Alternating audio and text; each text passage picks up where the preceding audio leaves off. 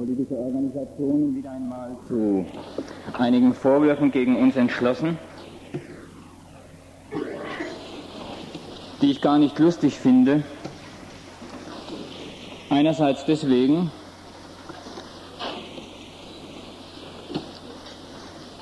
weil sie uns in dem Urteil bestätigen, dass Studentenpolitik sehr viel Verwandtschaft mit Kindergarten hat. Zweitens, weil der Entschluss nicht einhergeht mit dem Willen, uns einfach einmal ein paar Vorwürfe zu machen. Ich denke an das Karsti-Flugblatt schickt und Co. in Rente, wo man zwar die Absicht merkt, ja, die wollen uns vorwerfen, ihr stört uns, und man wartet immer drauf, warum stören wir sie denn? Was wollen sie denn den Studenten im philosophischen Fachbereich mitteilen, was an uns so störend ist? Und dann kommen folgende Sachen.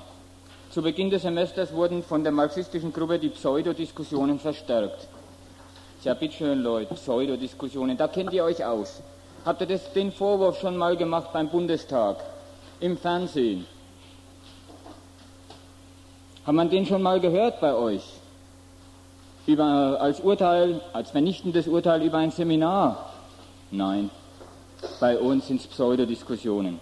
Da steht sogar, bei uns hat, hat äh, weiß nicht, Stillschweigen zu, zu herrschen oder sowas ähnliches. Andächtiges Schweigen, nein, hat nicht. Ihr könnt gleich einen Sprechchor machen, wenn ihr hier seid. Die MG-Agitation heißt der zweite Vorwurf, hat wenig mit, herzlich wenig mit demokratischem Meinungsaustausch zu tun. Stimmt, hat's nicht. Und wo ist jetzt der Vorwurf? Wenn man mal erfahren könnte, was eigentlich der Einwand ist, ist doch klar, wenn MGler irgendwo in ein Seminar gehen und sagen, das stimmt nicht. Naja, dann ziehen sie halt entweder den Hass oder das Verständnis von den Anwesenden auf sich. Aber dann, dann ausgerechnet das Argument zu bringen, wenig mit demokratischem Meinungsaustausch, über den, über den demokratischen Meinungsaustausch, ach, da könnte man Sachen erzählen, wie der geht. Da streiten sich drei Parteien in Bonn darum, äh, wie sie es besser regeln, dass sie die Leute schröpfen. Was ist denn an dem so heilig? Was ist denn an dem so schön? Das andere, bei uns gäbe es eine Hierarchie, Lehrlinge, Gesellen und Meistern. Ja, bitteschön, hat man von, von den Gruppierungen schon mal einen Angriff auf Hierarchien in dieser Gesellschaft gehört? Haben die was gegen, der, gegen die Hierarchie bei der CSU, bei der SPD vermeldet? An der Uni haben sie da schon mal sich an, a, a, mal aufgemantelt und gesagt, das finden wir aber furchtbar empörend. Nein, ausgerechnet bei uns. Tu doch nicht so. Es ist ja ohnehin nur ein so tun als ob. Als ob euch die Hierarchie bei uns maßlos stören täte. Was wollt ihr denn eigentlich den Studenten damit mitteilen? Sie sind nicht bei uns, ihr selber auch nicht. Na, da leidet er auch gar nicht unter der Hierarchie bei uns. Die alte Geschichte mit dem Alter, dass ich rüstig wäre oder sowas. Ich weiß auch nicht, macht halt mal Vorwurf, den Vorwurf denselben eurem Vater oder macht, macht ihn einen Professor, dass er zu alt wäre. Das wäre doch mal was Lustiges, was Originelles. Immerzu bei uns, in Gottes Namen. Die Geschichte mit wie bei den Nazis, ja, übergehe ich. Sowas Albernes. Was ich aber noch sagen will, ist die Ankündigung. Wenn man gegen die MG agitiert, dann ist klar, dass es eine Konkurrenz ist um die Wählerstimmen in dieser Wahl. Naja, wir wollen gewählt werden, weil wir, naja, die Räume brauchen, damit wir Wissenschaftskritik üben können, damit wir Veranstaltungen machen können, damit wir halt nicht gleich verboten sind, damit sich noch was von unserer Art auch vermelden lässt an der Universität.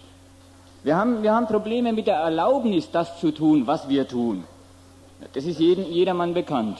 So, jetzt kommt's. In dieser Konkurrenz geht die Agitation über uns und gegen uns. Ja, sag doch mal was über den Gegenstand des philosophischen Studiums. Sag doch einfach mal was, was am Institut stimmt, nicht stimmt, besser werden muss oder sonst was. Nein, das ganze Wahlangebot, das hier kommt, heißt, wir, die Garsti-Gruppe Philosophie, kandidieren für die Hochschulwahlen. Mit der Absicht, künftig ideologiefreie Fachschaftsarbeit für alle zu machen. Ja, wenn man für Ideologiefreiheit, sowieso so ein abstrakter Zweck, muss ich einmal gleich ins Hegelteach überleiten, für so einen abstrakten Zweck agitiert, dann darf man nicht gleich die Ideologie jeder Wahl direkt hinschreiben. Wenn ihr zum Beispiel die Fachschaft kriegt, dann macht ihr für uns ganz bestimmt keine Fachschaftsarbeit. Fachschaftsarbeit für alle ist von vornherein nicht einmal bloß geheuchelt, sondern es ist erstunken und erlogen. Jede politische Gruppierung, die gewählt wird, versucht hinterher ihren Kram zu machen. Und das, das Dazusagen für alle, das ist ein Dienst an der Studentenschaft des Fachbereichs 10. Da scheinen wir nach wie vor die Einzigen zu bleiben, die diesen Quark nicht mitmachen. Hegel. Wenn ein Anfänger im Philosophiestudium Einleitungen in die Philosophie hört oder liest heute an der Universität, dann wird ihm die Philosophie schmackhaft gemacht, angepriesen oder auch nur begründet, um es neutral auszudrücken. Mit der Erklärung der Differenz, wenn nicht des Gegensatzes zwischen Philosophie und Wissenschaft. Es ist in den Einführungsvorlesungen in ganz Deutschland üblich, zu erzählen, warum es denn außerhalb der Wissenschaft und zusätzlich zu den gewöhnlichen Einzeldisziplinen der modernen Wissenschaft noch Philosophie braucht. Es ist eine Legitimation des besonderen Denkens, des besonderen Vorgehens der Philosophie, die man immer als erstes geboten bekommt.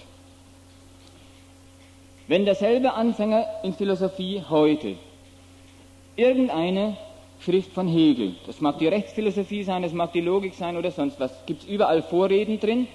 In die Hand nimmt, wird er genau das Gegenteil erfahren. Bei Hegel steht von dran, Philosophie entweder wissenschaftlich oder gar nicht. Hegel hat genau das Gegenteil gemacht, obwohl er als Berufungsinstanz, als Vorlesungs- und Seminargegenstand heute sehr beliebt ist nach wie vor hat er immerzu das Gegenteil von dem verbrochen, was heute Philosophie, Studium und Lehre in der Philosophie heißt. Er hat gesagt, Philosophie hat wissenschaftlich zu sein und nicht, wie heute, Philosophie unterscheidet sich durch ihre Eigenart des Denkens von der Wissenschaft. Sie fügt der etwas hinzu, was ihr fehlt, was ihr abgeht. Dazu sagt Hegel, Wissenschaft, das ist überhaupt das, wo die Notwendigkeit des Gedankens, die Richtigkeit des Denkens, also Wissen, verbirgt. Wissenschaft, das ist das Geschäft, wo die Willkür, das persönliche Meinen, das mal per Lust und Laune ausgesprochene Urteil nichts mehr zählt, weil hier die ganze Besonderheit der Subjektivität damit zusammenhängt, damit zusammenfällt, dass sich hier einer erkennend betätigt und deswegen mit dem anderen einen Konsens, eine Übereinkunft bezüglich des Gewussten erzielen kann. Jetzt habe ich was vergessen, einen Moment, ich will das vorlesen.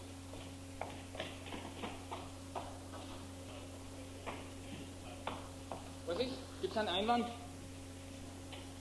Habe ich schon was verkehrt gesagt? Ja, das wäre richtig, ne? Da muss man sofort einen Einwand machen, wenn was Verkehrtes gesagt wird. Höre ich gern zu. Wer fest an der Eitelkeit, dass es ihm so scheine, er es so meine, hängen bleibt, seine Aussprüche durchaus für kein Objektives des Denkens und des Urteilens ausgegeben wissen will, den muss man dabei lassen. Seine Subjektivität geht keinen anderen Menschen, noch weniger die Philosophie oder die Philosophie sie, etwas an. Solche Sätze schreibt der Hegel.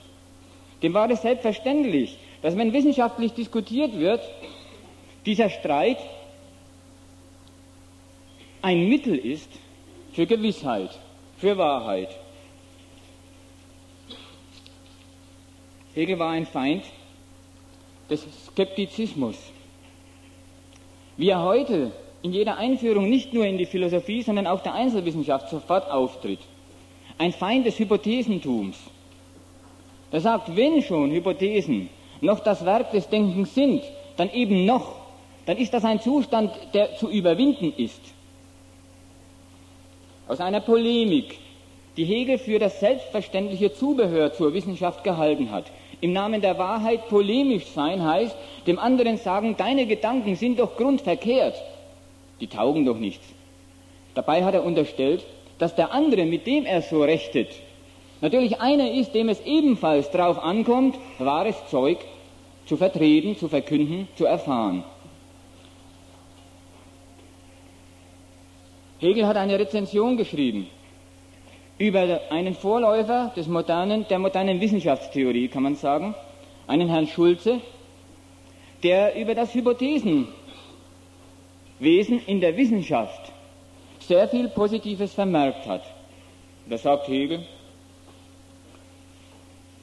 man sieht, der Herr Verfasser nimmt die angeborenen Begriffe in dem grellsten Sinne, der möglich ist.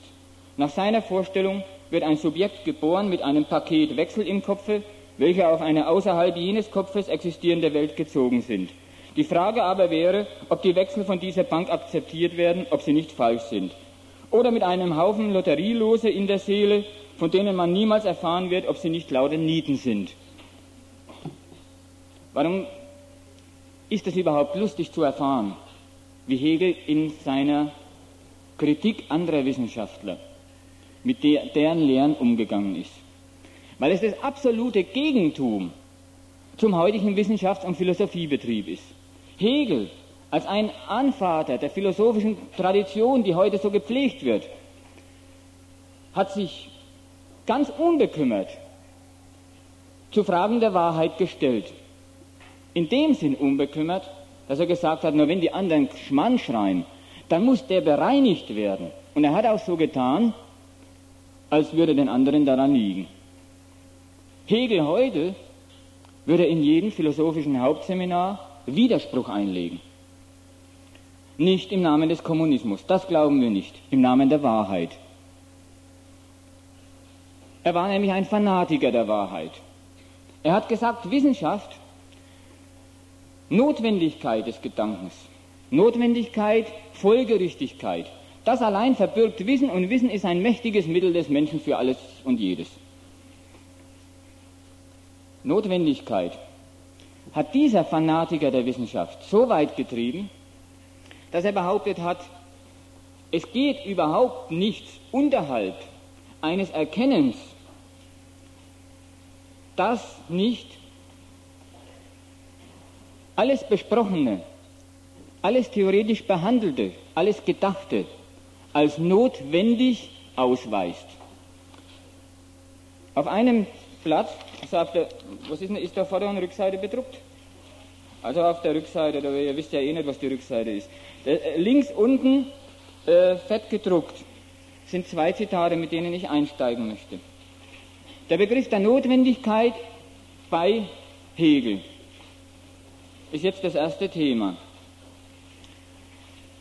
Ganz unten heißt, in Betreff aber endlich der ursprünglichen Amerikaner haben wir zu bemerken, dass dieselben ein verschwindendes, schwaches Geschlecht sind. In manchen Teilen Amerikas fand sich zwar zur Zeit der Entdeckung derselben eine ziemliche Bildung. Diese war jedoch mit der europäischen Kultur nicht zu vergleichen und ist mit den Ureinwohnern verschwunden. Außerdem gibt es dort die stumpfesten Wilden, zum Beispiel die Bescarés und die Eskimos. Die ehemaligen Karaiben sind fast ganz ausgestorben. Mit Brandwein und Gewehr bekannt gemacht, sterben diese Wilden aus. Es ist nicht schwer herauszufinden, dass das ein reaktionäres Zitat ist, wenn man es als politisches liest. Es sagt nämlich, die Burschen da hinten sind mit Brandwein und Gewehr bekannt gemacht und haben das nicht ausgehalten. Das ist ein Zeichen dafür, dass sie von ihrer Natur her mit solchen kulturellen Instrumenten nicht umzugehen wissen mit solchen kulturellen Instrumenten nicht weiterleben können. Worauf es mir jetzt ankommt, ist, wie hier die Hegelsche Auffassung von Notwendigkeit in einem, einer so ganz beiläufigen Bemerkung über Rassen, Erdteile und so weiter im subjektiven Geist, Werke Surkamp 10, wie das da, da zum Ausdruck gelangt. Der sagt nicht, Europäer haben kolonisiert, sind dort eingefallen, haben störende Elemente aus dem Weg geräumt. Das weiß er. Das ist sein Problem nicht. Sondern er sagt, es muss doch eine Notwendigkeit darin liegen, dass die Sache so ausgegangen ist, dass diese Leute dort hinten, diese Rasse, diese Ureinwohner Amerikas, die Auseinandersetzung mit der europäischen Zivilisation, kaum landet sie dort an, nicht bestanden haben. Notwendigkeit wird hier, wie an vielen Stellen bei Hegel, nicht bloß als logische Kategorie behandelt, sondern, ja, man muss sagen, als historische oder moralische. Das, was geschieht, hat seinen Grund, hat seinen Begriff, den kann man erkennen. Ich kann die Notwendigkeit dessen, was geschehen ist, ergründen, ist die eine Seite bei Hegel als Wissenschaftsfanatiker. Die andere Seite davon ist, ich beweise, dass alles, was geschehen ist, seine Notwendigkeit hat und damit rechtfertigt ist. Übrigens der Witz von dem allbekannten Hegel zitierten Satz, Wirklichkeit ist das Vernünftige. Hegel hat, das, das war jetzt ein, ich sage mal, politisches Zitat dazu, hat in jungen Jahren schon so sehr dieser Wissenschaftsfanatisiererei äh, angehangen, dass er das Planetensystem abgeleitet hat. Die Notwendigkeit bewiesen hat, dass um die Sonne eben so und so viel Planeten rumlaufen müssen. Der hat die Zahl der Planeten als notwendig begründet. Er hat nur Pech gehabt in dieser Frage. Einige waren damals noch nicht entdeckt. Also hat er eine verkehrte Zahl abgeleitet, nicht die neun, die darum gehen. Woran liegt dem Mann, der einerseits den Untergang der amerikanischen Urbevölkerung, andererseits des, des Planetensystems in diesem Sinne ableiten will, dass er sagt, was da ist, hat nicht nur den einen oder den anderen Grund, ich weiß nicht nur, warum das so ist, wie es ist, sondern meine Erkenntnis ist zugleich der Beweis für die Notwendigkeit. Ich will nochmal darauf hinweisen, was das für eine Differenz ist. Wissen, warum ist etwas anderes wie, das Wissen ist Instrument des Beweises der Notwendigkeit dessen, was ich vorfinde. Das ist übrigens das Prinzip, von dem Marx gesagt hat, es wäre das Prinzip der Hegelschen Apologie der Welt, der Rechtfertigung dessen, des preußischen Staates und so weiter, was er vorfindet. Was hat der Mann im Kopf? Er sagt, für eine Sache, die ich theoretisch bespreche, die ich bedenke, gibt es Gründe. Ich als erkennendes Subjekt kann nicht nur, sondern soll auch und muss diese Gründe herausfinden. Indem ich das tue, sind meine Gedanken die eigentliche Wirklichkeit dessen, was passiert. Das Phänomen ist das, was es ist, recht eigentlich erst in seinem Begriffe den der erkennende Mensch herstellt, in seinem Gedankengang zu Wege bringt. Richtig daran, ich sage dazwischen immer unsere Auffassung ist, ja, diese Identität des Gedankens mit dem Bedachten, mit der Sache, über die nachgedacht wird, ist wirklich der Witz an Wissenschaft. Sonst wäre sie wirklich überflüssig. Wenn ich das Nachdenken mir einen Begriff, eine Anschauung, eine Auffassung von dem Bedachten geben würde, wenn ich das durchs bloße Hingucken schaffen könnte, was das Erkennen leistet, dann wäre es wirklich doof. Dann wäre die Mühe überflüssig. Es stimmt tatsächlich, dass erst ein richtiges Urteil, richtig gezogene Schlüsse über Staat, Natur und so weiter zum Ausdruck bringen, was es denn gesetzmäßig und notwendig mit den bedachten Sachen auf sich hat. Was nicht stimmt, ist die Folgerung, die Hegel daraus gezogen hat. Nämlich an dieser Identität des Denkens mit seinen Gegenständen, an dieser Identität des Resultats einer Wissenschaft mit der Sache, der sie gilt. ist eigentlich fällig, das Urteil, dann ist doch das Denken, das die Notwendigkeit erspäht und ergründet, das die Gründe und den Begriff der Sachen findet, überhaupt das Movens der Sache selber. Dann ist doch die Ableitung eines Gegenstandes, die Aufzählung und der Zusammenhang der Gründe, die eine Verlaufsform von irgendetwas, einem Naturprozess oder einem gesellschaftlichen Prozess in der Welt haben. Gleichzeitig der Grund dafür. Das schwierigste Problem soll bei Hegel der Anfang aller Wissenschaft in der großen Logik sein. Deswegen haben wir das heute auch auf die Tagesordnung gesetzt. Ich will es anknüpfen an den gerade erläuterten Fehlschluss von Hegel. Wann ist etwas erkannt, fragt sich Hegel, wenn es abgeleitet ist? Wenn ich die notwendigen Voraussetzungen dessen, was ich betrachte, ermittelt habe. Sein Fehlschluss jetzt auf innerwissenschaftlich, dasselbe, den ich eben äh, betrachtet habe, auf innerwissenschaftlich übersetzt heißt, dann darf nichts besprochen, gedacht werden, es sei denn durch seine Voraussetzungen. Voraussetzungen nicht in dem lockeren Sinn.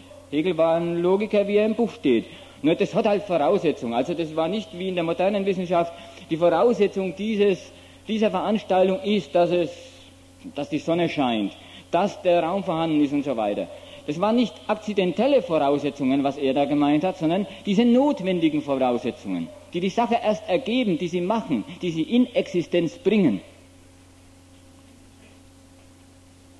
Darüber ist Hegel bei dem Gegenstand Logik, das Denken und seine Gesetze gestolpert. Gestolpert meine ich, da hat er einen schweren Fehler begangen. Er hat gesagt, ich erläutere der Welt die, die Gesetze des Denkens, eines Denkens, das die Identität der Ideen in meinem Kopf mit der real existierenden Welt zustande bringt. In der Erläuterung dieses Denkens habe ich dann quasi in Nutzel sämtliche abstrakten Bewegungsgesetze der Welt selbst. Wenn ich das Denken untersuche, dann habe ich den Generalschlüssel in der Hand für das Begreifen von allem und jedem. Wenn ich weiß, wie ein Schluss geht, wie ein Urteil geht, wenn ich weiß, was Sein, Dasein, etwas, Quantität, Qualität ist, dann habe ich darin geradezu den Grund dafür, dass die Welt so existiert, wie sie existiert. Das im Moment war gerade eine Anspielung auf das System, auf die Enzyklopädie. Beim Hegel gibt es einen Übergang aus der Logik, einen Übergang, der so beschaffen ist, es muss also die Natur geben. Aus der Natur einen Übergang. Es muss also die geistige Welt, den Menschen, seinen Staat, seine Gesellschaft, seine Kunst, seine Religion und so weiter geben. Es muss geben, ist immer die Art und Weise, wie Hegel argumentiert. Das ist die Notwendigkeit im Denken als Übergang vollzogen. Hegel hat also gesagt, die Logik erläutert, ihre interne Notwendigkeit dargestellt, ist zugleich die Darstellung der Notwendigkeit all dessen, was existiert. Kaum fängt er an, die Logik zu studieren, fällt ihm auf, womit fange ich an. Er hat das Problem auch in einer großen Einleitung in der großen Logik gewälzt. Womit muss der Anfang in der Logik und damit in aller Wissenschaft gemacht werden? Insofern echte, korrekte Wissenschaft darin besteht, dass man ableitet, dass man also die Voraussetzungen, die eine Sache notwendig machen, ermittelt. Sodass man hinschreiben kann, so ist das, also muss es das andere in dieser und jenem Beschaffenheit geben. Indem er also ein Systemgeier war. Ist er darauf verfallen, dann darf ich ja eigentlich mit der Erklärung von keiner logischen Kategorie beginnen. Ich darf zum Beispiel nicht hinschreiben, der Schluss, erstens, der kategorische Schluss, der hypothetische oder das Urteil, ich weiß nicht, was es da alles gibt, da kenne ich mich nicht aus. Sondern ich müsste ja eigentlich um die Logik, die alles andere gebären soll, die das Grundprinzip sämtlicher Bewegungen in Natur und Gesellschaft abgeben soll. Deswegen will ich sie ja so gekonnt behandeln. Ich darf ja eigentlich mit gar keiner Kategorie der Logik beginnen, freiweg, und sie erklären, sondern ich müsste ja eigentlich eine Kategorie finden, die voraussetzungslos ist, weil sonst, wenn ich eine Kategorie nehme, die eine Voraussetzung hat, die selber wieder eine begründete Notwendigkeit aufweist, dann ist sie nicht die erste. Dann ist mein ganzes Prinzip der Ableitung aus dem notwendig Vorausgesetzten kaputt. Hat er sich eine neue Kategorie einfallen lassen. Und dem gilt das erste Zitat, der Anfang der Logik. Bestimmtheit, Qualität als die Kapitelüberschrift. Das Sein ist das Unbestimmte, Unmittelbare. Ich lese jetzt mal nicht mehr weiter. Die Bestimmung, die Hegel gibt hier, ist negativ. Zweimal un. Un, die Vorsilbe, steht in der deutschen Sprache wie im griechischen a für nicht. Ist eine Negation. Das Sein hat keine Bestimmung, wird einem hier mitgeteilt. Und es wird jetzt über das Sein weitergeredet, obwohl alles gesagt ist. Hat eben keine Bestimmung. Es ist die Vorführung eines Gedankens ex negativo. Bitteschön, Leute, denkt mal Sein. Aber wenn ihr das denkt, habt Acht, damit, dass ihr euch bei einem Denken des Seins nichts Bestimmtes denkt, sonst denkt ihr nämlich nicht Sein, sondern irgendeine Bestimmtheit, irgendetwas Besonderes, etwas eben. Und dann habt ihr das Sein nicht erfasst. Dann habt ihr, wer weiß was für eine logische Kategorie in eurem Kopf. Aber das Sein, die ursprüngliche Form des Denkens, die Form, in der der Gedanke erst einmal alles und jedes denkt, in der Bestimmung des bloßen Seins, das habt ihr dann nicht erfasst. Ich habe bewusst die, die Form des Imperativs gewählt, weil ich meine, das lässt sich leicht im Anfang der Logik belegen. Nicht nur, dass ich meine, es kann einer den Imperativ aus der negativen Bestimmung der Bestimmungslosigkeit leicht heraushören sondern weil Hegel überhaupt nur noch so argumentiert und es gibt auch keinen anderen Weg für das Sein als erste Denkform zu argumentieren. Ich will noch was zur Denkform sagen. Wenn Hegel Logik schreibt, dann sagt er, das ist die Art und Weise, wie über Sachen gedacht wird, unabhängig von ihrer Besonderheit, von ihrem Inhalt. Dann weiß er, das sind wirklich nur die Formen, das ist nur die Methode, mit der das Erkennen immer umgeht, gleichgültig, welcher Sache es sich zuwendet. Mensch, ja. aber das kommt hinterher, jetzt habe ich was vergessen. Dann weiß er, dass er nicht Naturphilosophie, Rechtsphilosophie oder sonst etwas treibt, sondern dass er den abstrakten, und weiter heißt für ihn abstrakt nichts, als getrennt von jedem Inhalt, den abstrakten Modus des Theorienmachens bespricht. In diesem Problem, das er sich aufmacht, diesen abstrakten Modus zu klären, hat er das Anfangsproblem aufgemacht. Er sagt, welches ist die aller, aller abstrakteste, aller voraussetzungsloseste kann man kaum steigern, aber das gibt es bei ihm in diesen Einleitungen. Die voraussetzungslose Kategorie des Denkens. Ja, man denkt an alles, was man theoretisch bedenkt, in der Form, dass es ist Sein. Von daher ergibt sich alles Weitere, ist seine Behauptung. Abgeleitet sollen die logischen Kategorien auseinander werden. Was hat er also jetzt über das Sein noch zu vermelden? Es ist frei von der Bestimmtheit gegen das Wesen sowieso, sowie noch von jeder, die es innerhalb seiner selbst erhalten kann. Der ganze Satz heißt, was ist das Sein? Nicht. Es ist ja bestimmungslos, das war ja schon im ersten Satz ausgedrückt. Und jetzt wird über die Bestimmungslosigkeit die Bestimmung des Seins erläutert. Dieser reflexionslose Sein, wieder lose, wieder ein Negativpartikel der deutschen Sprache, ist das Sein, wie es unmittelbar nur an ihm selber ist. Nur an ihm selber heißt hier, tja, eine Bestimmung diesem Sein geben, dieser Kategorie geben. Ja, das wäre schon einen Unterschied haben. Wenn ich irgendetwas eine Bestimmung zuschreibe, zudenke, na, dann habe ich eben etwas anderes als dessen Eigenschaft von ihm getrennt und ihm verpasst. Also kann es, ist eben immer nur eine Erläuterung des Nein, des Nicht, kann das Unbestimmte auch keine Bestimmung haben. Weil es unbestimmt ist, ist es qualitätsloses Sein. Eine reine Tautologie. Hegel hat sein ganzes Leben lang gegen Tautologien gewettet. Und sein größtes Werk leitet er mit Tautologien ein. Allerdings, ich muss erinnern dran, nur um des einen Zwecks willen, die logische Kategorie zu finden, die nicht ableitbar ist, die aber umgekehrt dafür bürgt, dass aus ihr sämtliche anderen abgeleitet werden.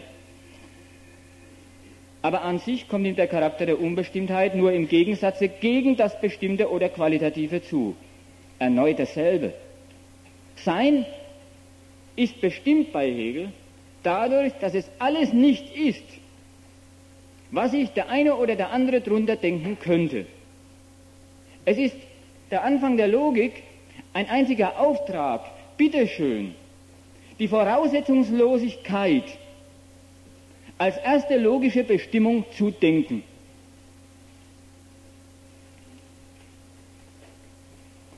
Verweise, es geht runter, hier muss man senkrecht lesen. Sein reines Sein, ohne alle weitere Bestimmung. Also unter A bin ich jetzt. In seiner unbestimmten Unmittelbarkeit ist die Wiederholung von oben. Keine Verschiedenheit. Es ist nichts in ihm anzuschauen. Oder es ist nur diese reine, dieses reine leere Anschauen selbst. Das ist ein seltsamer Gedanke. Man soll einen, wie immer beim Denken, etwas denken. Aber dieses etwas bestimmungslos festhalten. Auf das dem logischen Anliegen von Hegel Genüge getan sei, wirklich eine unmittelbare, also nicht abgeleitete, nicht mit Voraussetzungen befrachtete, nicht wieder zu begründende Kategorie am Anfang der Philosophie stehe. Auf Seite 83, also diese erste Zeile, wo das Kästchen rum ist, ist ebenso wenig etwas in ihm zu denken. Immer wieder der Auftrag, denkt einen Gedanken, der wirklich die Qualität der Inhaltslosigkeit, also keine Qualität aufweist. Das ist dann der ganze Übergang zum Nichts. Ja, wenn man sich anschickt, und das ist möglich, das ist zum Beispiel jetzt möglich in diesem Vortrag, genauso wie beim Hegel bei seiner, bei seiner Philosophie, bei seiner Vorlesung, bei seiner Schrift. Es ist möglich, dies zu denken, eben negativ gegen alles Bestimmte, dann denkt man auch nichts. Wiederum derselbe Zirkus, dann denkt man natürlich nicht, nicht etwas. Nichts ist, das sagt Hegel, da, da sei der Teufel vor. Das heißt nicht, nicht das Haus, nicht das, nicht die Universität und so. Nein, nichts. Bitteschön, wer sein denkt, denkt auch nichts. Er hat außer dieser inhaltslosen Inhaltlichkeit nichts im Kopfe. Das reine Nichts, tautologisch. Es ist einfache Gleichheit mit sich selbst, vollkommene Leerheit, Bestimmungs- und Inhaltslosigkeit. Wiederum lauter negative Ausdrücke. Und wiederum nur wegen des blöden, sage ich mal jetzt, Anliegens, eine Form des Denkens zu finden, die beim Denken an jeden Gegenstand, also beim Denken überhaupt, vorkommt und die die Notwendigkeit eines Fortgangs in sich zu tragen hat, nämlich zum bestimmten Denken, zu den Gesetzen des Denkens, das ist Logik immer noch für Hegel, fortgeht. Damit habe ich heimlich jetzt den ganzen Übergang zum Werden erklärt. Es ist nichts weiter als die Forderung des Fortgangs, die den Fortgang überhaupt ausmacht. C werden. Das reine Sein und das reine Nichts ist also dasselbe. Was die Wahrheit ist, ist weder das Sein noch das Nichts, sondern dass das Sein in Nichts und das Nichts in Sein nicht übergeht, sondern übergegangen ist. Darüber will ich jetzt noch was verwenden. Es mag ja für manchen schwierig sein, das Zeug überhaupt zu konsumieren. Es geht so. Ein Anliegen, das heute in der Wissenschaft überhaupt nicht mehr existiert, eine Logik zu schreiben. Eine Logik des Denkens, nicht in dem Sinn, man schreibt eine Logik, indem man sie konstruiert, erfindet, also meinetwegen formale Logik. Man sagt, Wissenschaft wäre exakt, wenn sie diesen Regeln folgen, äh, folgen würde. Und dann schreibt ein anderer mit derselben Berechtigung eine andere Kunstsprache auf. Und das ist dann eine formale äh, Logik, die den Vorteil hat, gegen der ersten das und jenes zu leisten. Das war Hegels Anliegen nicht. Er sagt wirklich, ich will die Logik des Denkens, das ja jeder beherrscht, das getrieben wird in der Wissenschaft wie sonst, die will ich ermitteln. Die will ich aber so ermitteln, dass ich ihre Gesetzmäßigkeit gleich in der Reihenfolge aufschreibe, dass es vom abstraktesten Prinzip, von der abstraktesten Kategorie bis zur konkreten Urteil, Schluss und solche Sachen hinaufgeht. Dieses Anliegen beginnt mit der methodischen Vorschrift, Sein zu denken, damit nichts zu denken und darüber zu merken, dass dieser Gedanke in sich haltlos ist. Aber ebenso sehr ist die Wahrheit nicht ihre Ununterschiedenheit, sondern dass sie nicht dasselbe, dass sie absolut unterschieden, ungetrennt, untrennbar, unmittelbar, also die, die ganzen Uns sind immer das Argument, sind immer die Bestimmung, die Hegel seiner äh, logischen Kategorie gibt. Er kommt also auf folgende Entdeckung. Wenn ich Sein denke, denke ich nichts, die absolut dasselbe sind und absolut getrennt zugleich. Das heißt nun sein Schluss, ist nicht denkbar. Das ist in sich haltlos, dies ist ein Übergang, dies trägt die Forderung in sich, doch wirklich Bestimmtes zu denken. Es ist das Werden. Werden selber als logische Kategorie ist absurd. Absurd deswegen, weil nichts da ist, was Bestimmungen hat, sodass ein Prozess eintreten könnte, eine Veränderung, was immer werden noch ausdrückt. Sondern werden ist das reine Werden, das nur aus zwei Argumenten folgen soll. Weil Sein nichts ist oder Sein nichts Bestimmtes, nichts auch das absolut Unbestimmte ist, ist dieser Inhalt eines Gedankens unerträglich. Es ist eine methodische Anweisung, Übergänge zu machen. Man soll sich zuerst als Beginn allen Denkens das Sein pur denken, soll also diese ganzen Uns, die der Hegel aufschreibt, mitmachen, um dann enttäuscht, sage ich mal, psychologisch gesehen, festzustellen, das Denken, das nur Unbestimmtes denkt oder nichts Bestimmtes denkt, eine Farce wäre. Sodass jetzt begründet ist, warum die zweite Kategorie Dasein heißt, zu dem geht nämlich das Sein und das Nichts durch ihr Werden über. Und Dasein heißt dann der erste Satz oder der zweite, Dasein ist bestimmtes Sein.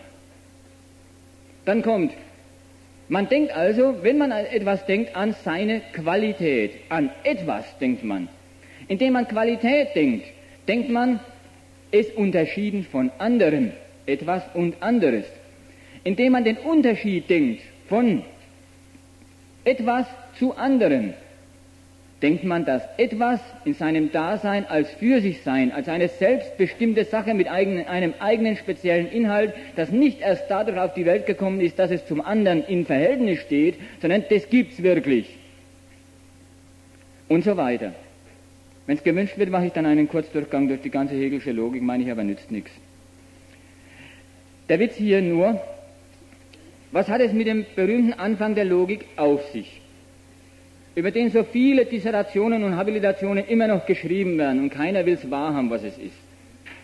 Das Problem eines Denkers, der sagt, ich will die systematische Darstellung der Gesetze der Logik und weil sie systematisch ist, hat alles in einer Kategorie vorher seinen Grund. Dann muss aber eine Kategorie, nämlich die, die am Anfang steht, die absolut unbegründete Kategorie, sonst wäre sie nicht die erste, sein. Und deswegen muss ich mir diese Kategorie denken. Als was? Als unbestimmt, unmittelbar, bestimmungslos und so weiter. Das ist der ganze Inhalt, der methodische Inhalt, kann ich jetzt sagen, des großen Anfangs der großen Logik. Ist das ein vernichtendes Urteil über, über Hegel? Ist das ein vernichtendes Urteil über die Logik? Allerdings, über diese Stelle und über diese Manier, statt abzuleiten, die Ableitung zur Pflicht zu machen, die man sich selbst auferlegt und für die Ableitungspflicht und ihre Erfüllung sogar Kategorien, Gegenstände zu schaffen, von denen man hier sein und nichts die Gegenstände, von denen man noch nur noch dann nur dann noch etwas sagen kann, wenn man sie als rein Negatives, als das, was sie alles nicht sein dürfen sollen, daherredet. Es ist die Erfindung, die Denkbarkeit des reinen Seins, die den ganzen Inhalt der Kategorie Sein abgibt. Das ist ein Fehler. Kein Fehler ist es, wenn Hegel die logischen Kategorien die er immer mit diesem Prinzip, es muss doch eine andere Kategorie her, es muss doch was geschehen, die er da ableitet, wenn er die richtig bestimmt. Dafür steht das zweite Beispiel. Die rechte Spalte. Es ist ein Beispiel aus dem zweiten Buch der Logik. Und das enthält, ich will aber darauf nicht mehr eingehen, durchaus noch dieselben Fehler, die auch am Anfang jetzt erläutert worden sind also die, den Fanatismus der Notwendigkeit, der konstruiert, der konstruktiv am Werk ist, der Gegenstände herstellt, statt erkennt. Überhaupt nicht. Die, die, Antwort, äh, die Antwort, der ist unableitbar, gibt ja Hegel selbst.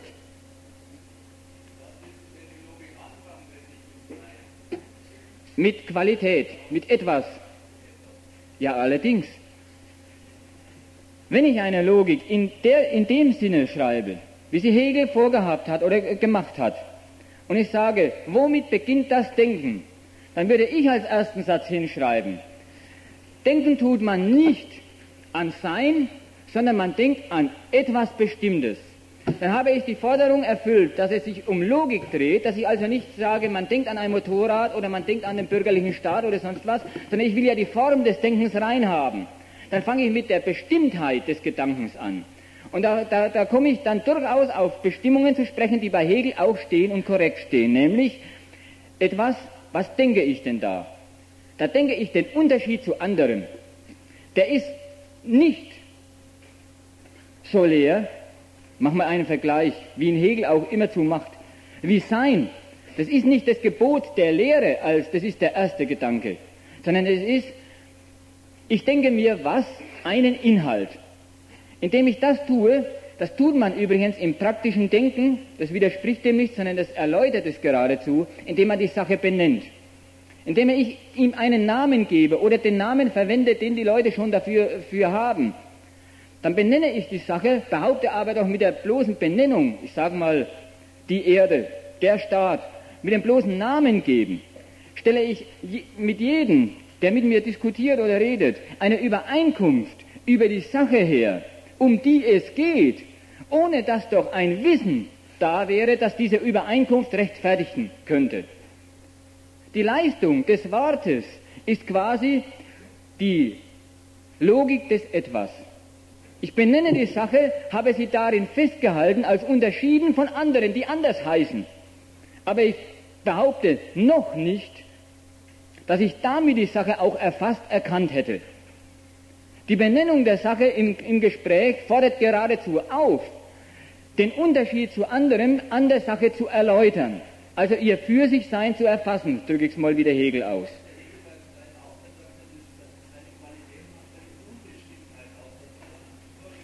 Ja?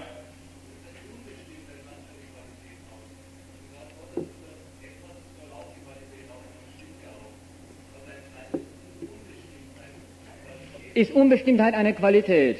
So kann ich die ganze Vorrede, alles was ich gesagt habe, kann ich in dieser Frage zusammenfassen. Ist doch die Qualitätslosigkeit.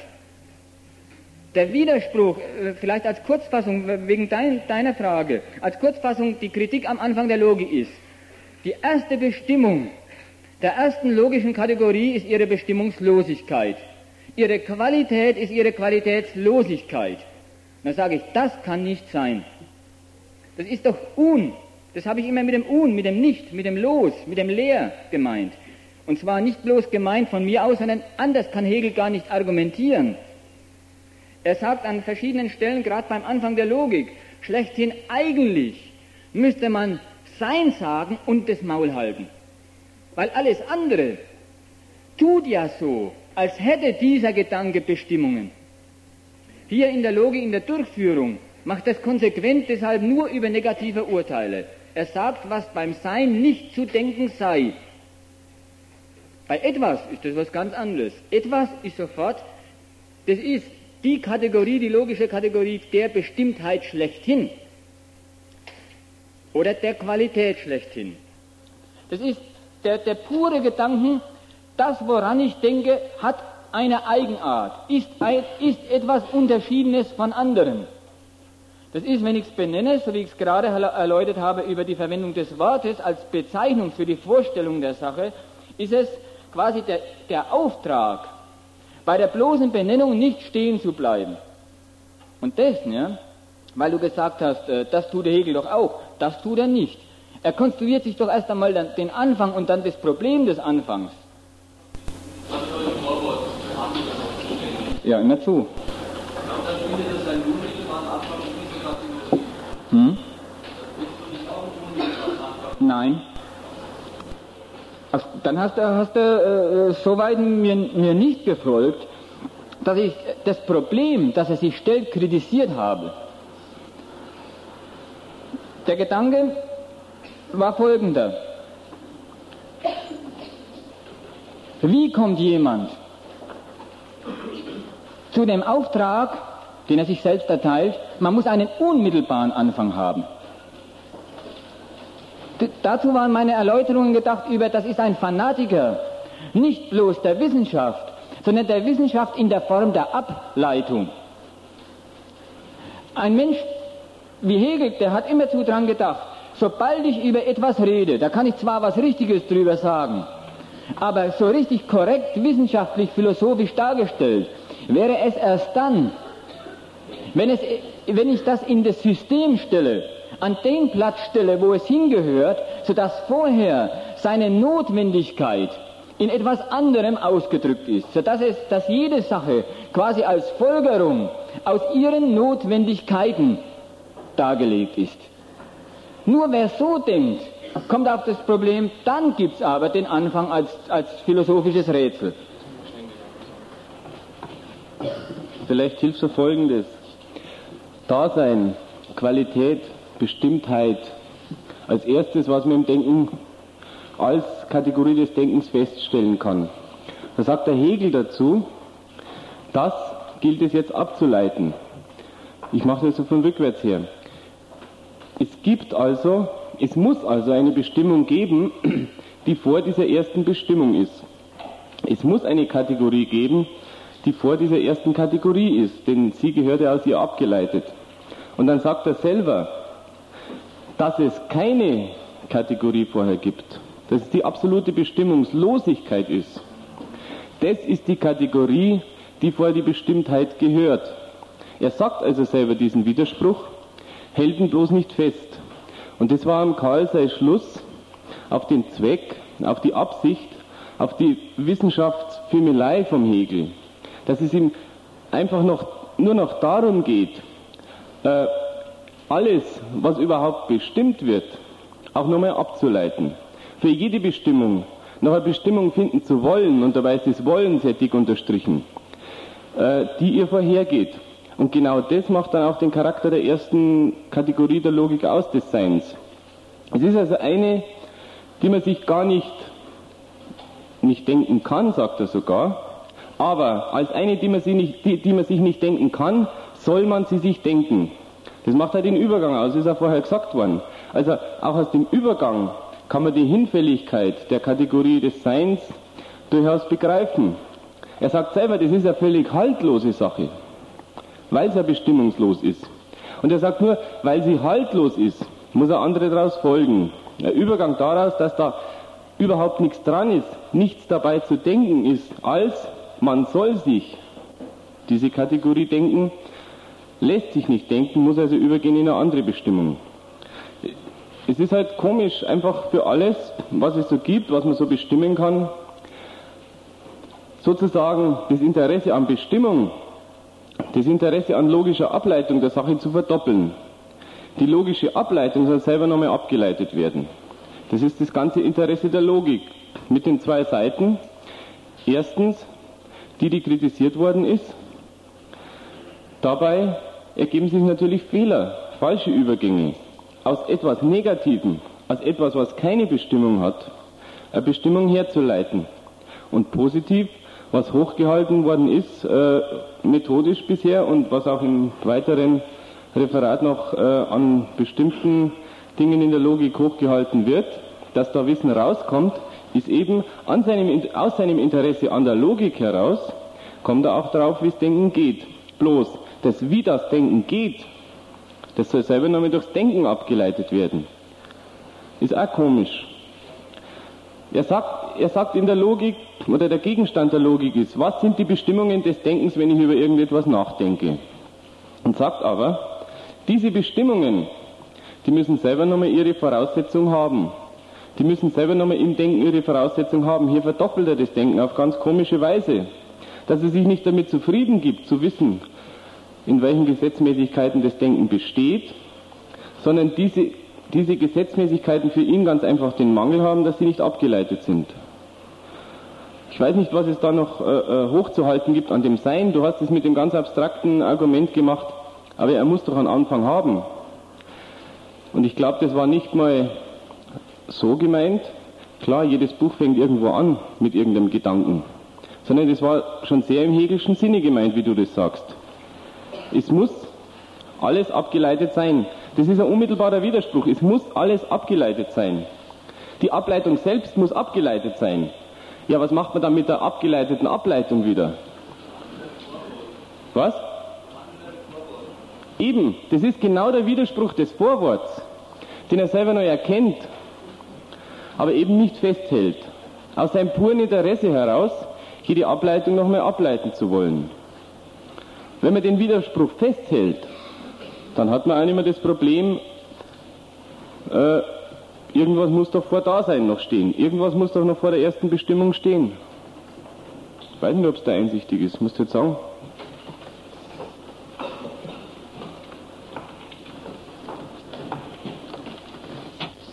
Es ist ein schlechtes Argument, wenn es ein Einwand sein soll. Das behandelt er im Vorwort. Weil es ist ja, ist ja kein guter Grund dafür, das, für das, was er dort tut. Kannst ja, kannst ja quasi auch, auch sagen, wir haben hier das alternative Vorwort für die Hegelische Logik vorgetragen.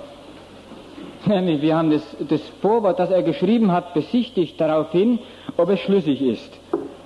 Ob es ein, ein, ein, ja, ob es dem Interesse, das Hegel selbst auch macht, wissenschaftlich abzuleiten, wie gedacht wird, was Logik sei, ob es dem überhaupt entspricht. Und das sagen wir eben nicht.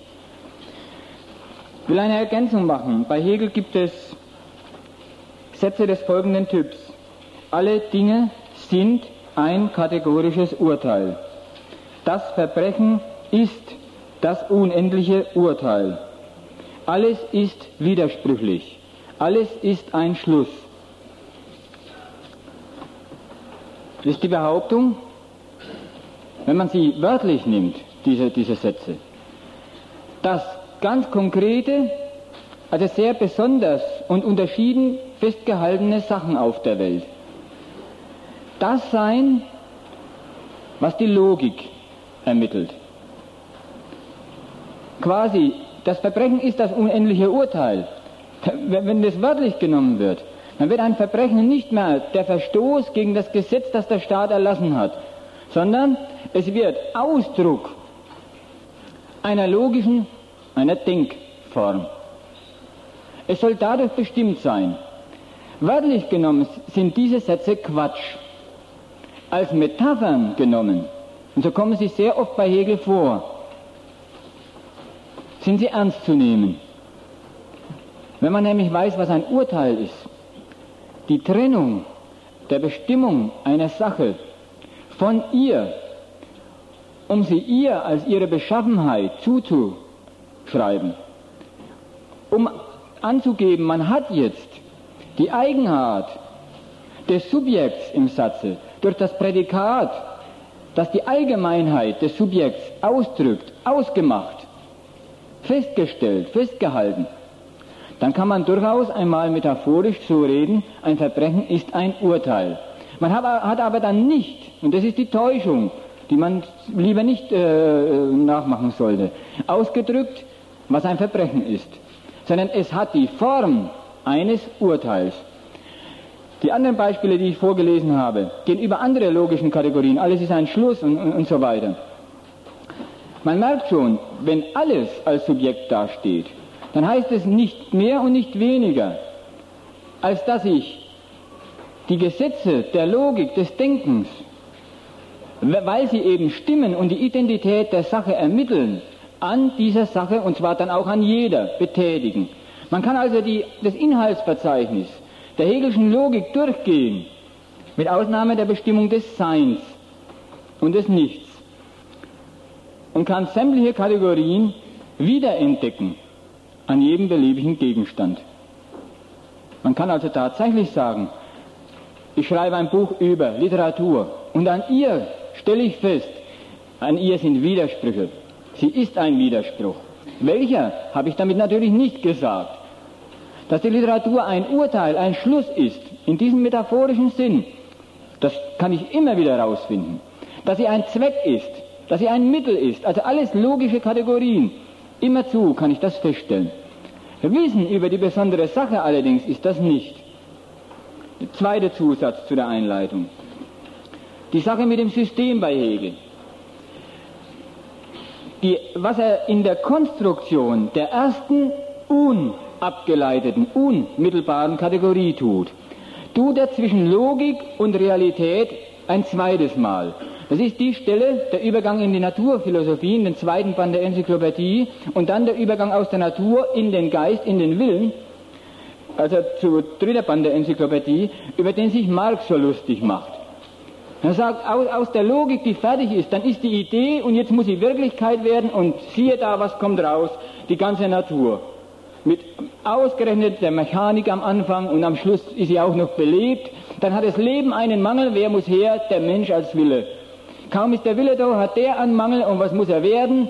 Also immer dieses muss er werden, diese Ableitungsmanie. Na, er muss, na, einen Staat muss er haben. Diese Tour ist das Prinzip von der Konstruktion des Anfangs wiederholt. Hegel sich, versteigt sich dahin, dass er sagt, Notwendigkeit ist zugleich die Auffindung von Gründen für existente Sachen und ihre Beschaffenheit, als auch der Beweis dafür, dass sie so sein müssen, wie sie sind. Das ist die affirmative Seite beim ganzen Hegel und das ist das Prinzip, weswegen er manchmal auch politisch gesehen beim preußischen Staat ganz affirmativ wird. Nicht, dass Hegel sich über den preußischen Staat nicht auch mokiert hätte, nicht, nicht auch mal was kritisiert hätte. In seiner Theorie, in seinen Schriften hat er die Notwendigkeit von Phänomenen auf der Welt so verstanden, dass er gesagt hat, die Auffindung ihrer Gründe ist identisch mit dem Beweis dafür, dass es anders nicht sein kann. Und mit dem anders nicht ist das Geheimnis des Anfangs der Logik auch ausgesprochen.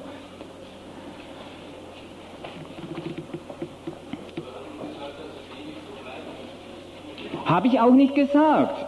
Es ist notwendig, in dem Sinn habe ich gesagt, dass es anders nicht sein kann. Der hat doch sogar eine ganze Weltgeschichte auf diese Weise zusammenkonstruiert. Nimm mal solche Sätze wie, die Germanen sind ein Volk, das zum Träger des Christentums, des christlichen Prinzips ausersehen ist. Ich weiß nicht, ob es ganz wörtlich war, aber solche Sätze gibt es in der Geschichte, der in der Philosophie der Geschichte massenhaft. Dann würde ich erstmal dagegen sagen, guter Mann, da täuschst du dich. Die Germanen haben das zwar übernommen, aber warum? Das war vom Kriegsglück bei gewissen Schlachten abhängig.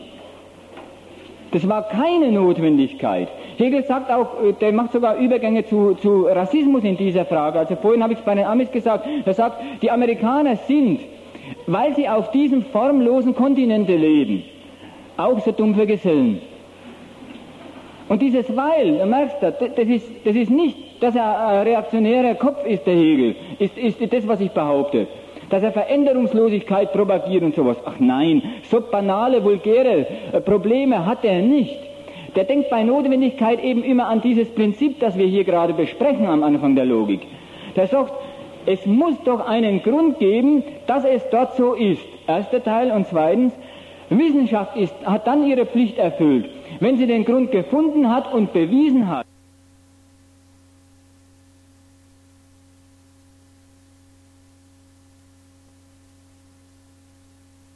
Habe ich, habe ich noch vorzumerken. Es hat die Bestimmung des Seins und des Nichts beim Hegel absolut nichts zu tun mit dem Sein bei den modernen Seinsteppen. Also wenn einer sagt, wie Heidegger Sein und Seiendes und es ist das Eigentliche und so weiter, das, das, ist eine ganz andere Philosophie, die war neulich Thema und da kommt auch demnächst eine Schrift drüber raus. Das sind Denkfehler ganz anderer Art. Das sind Denkfehler, die kommen richtig im Gegensatz zu Hegel dadurch zustande, dass Heidegger und solche Philosophen sagen, die Wissenschaft hat den Mangel, dass sie Bestimmtes denkt.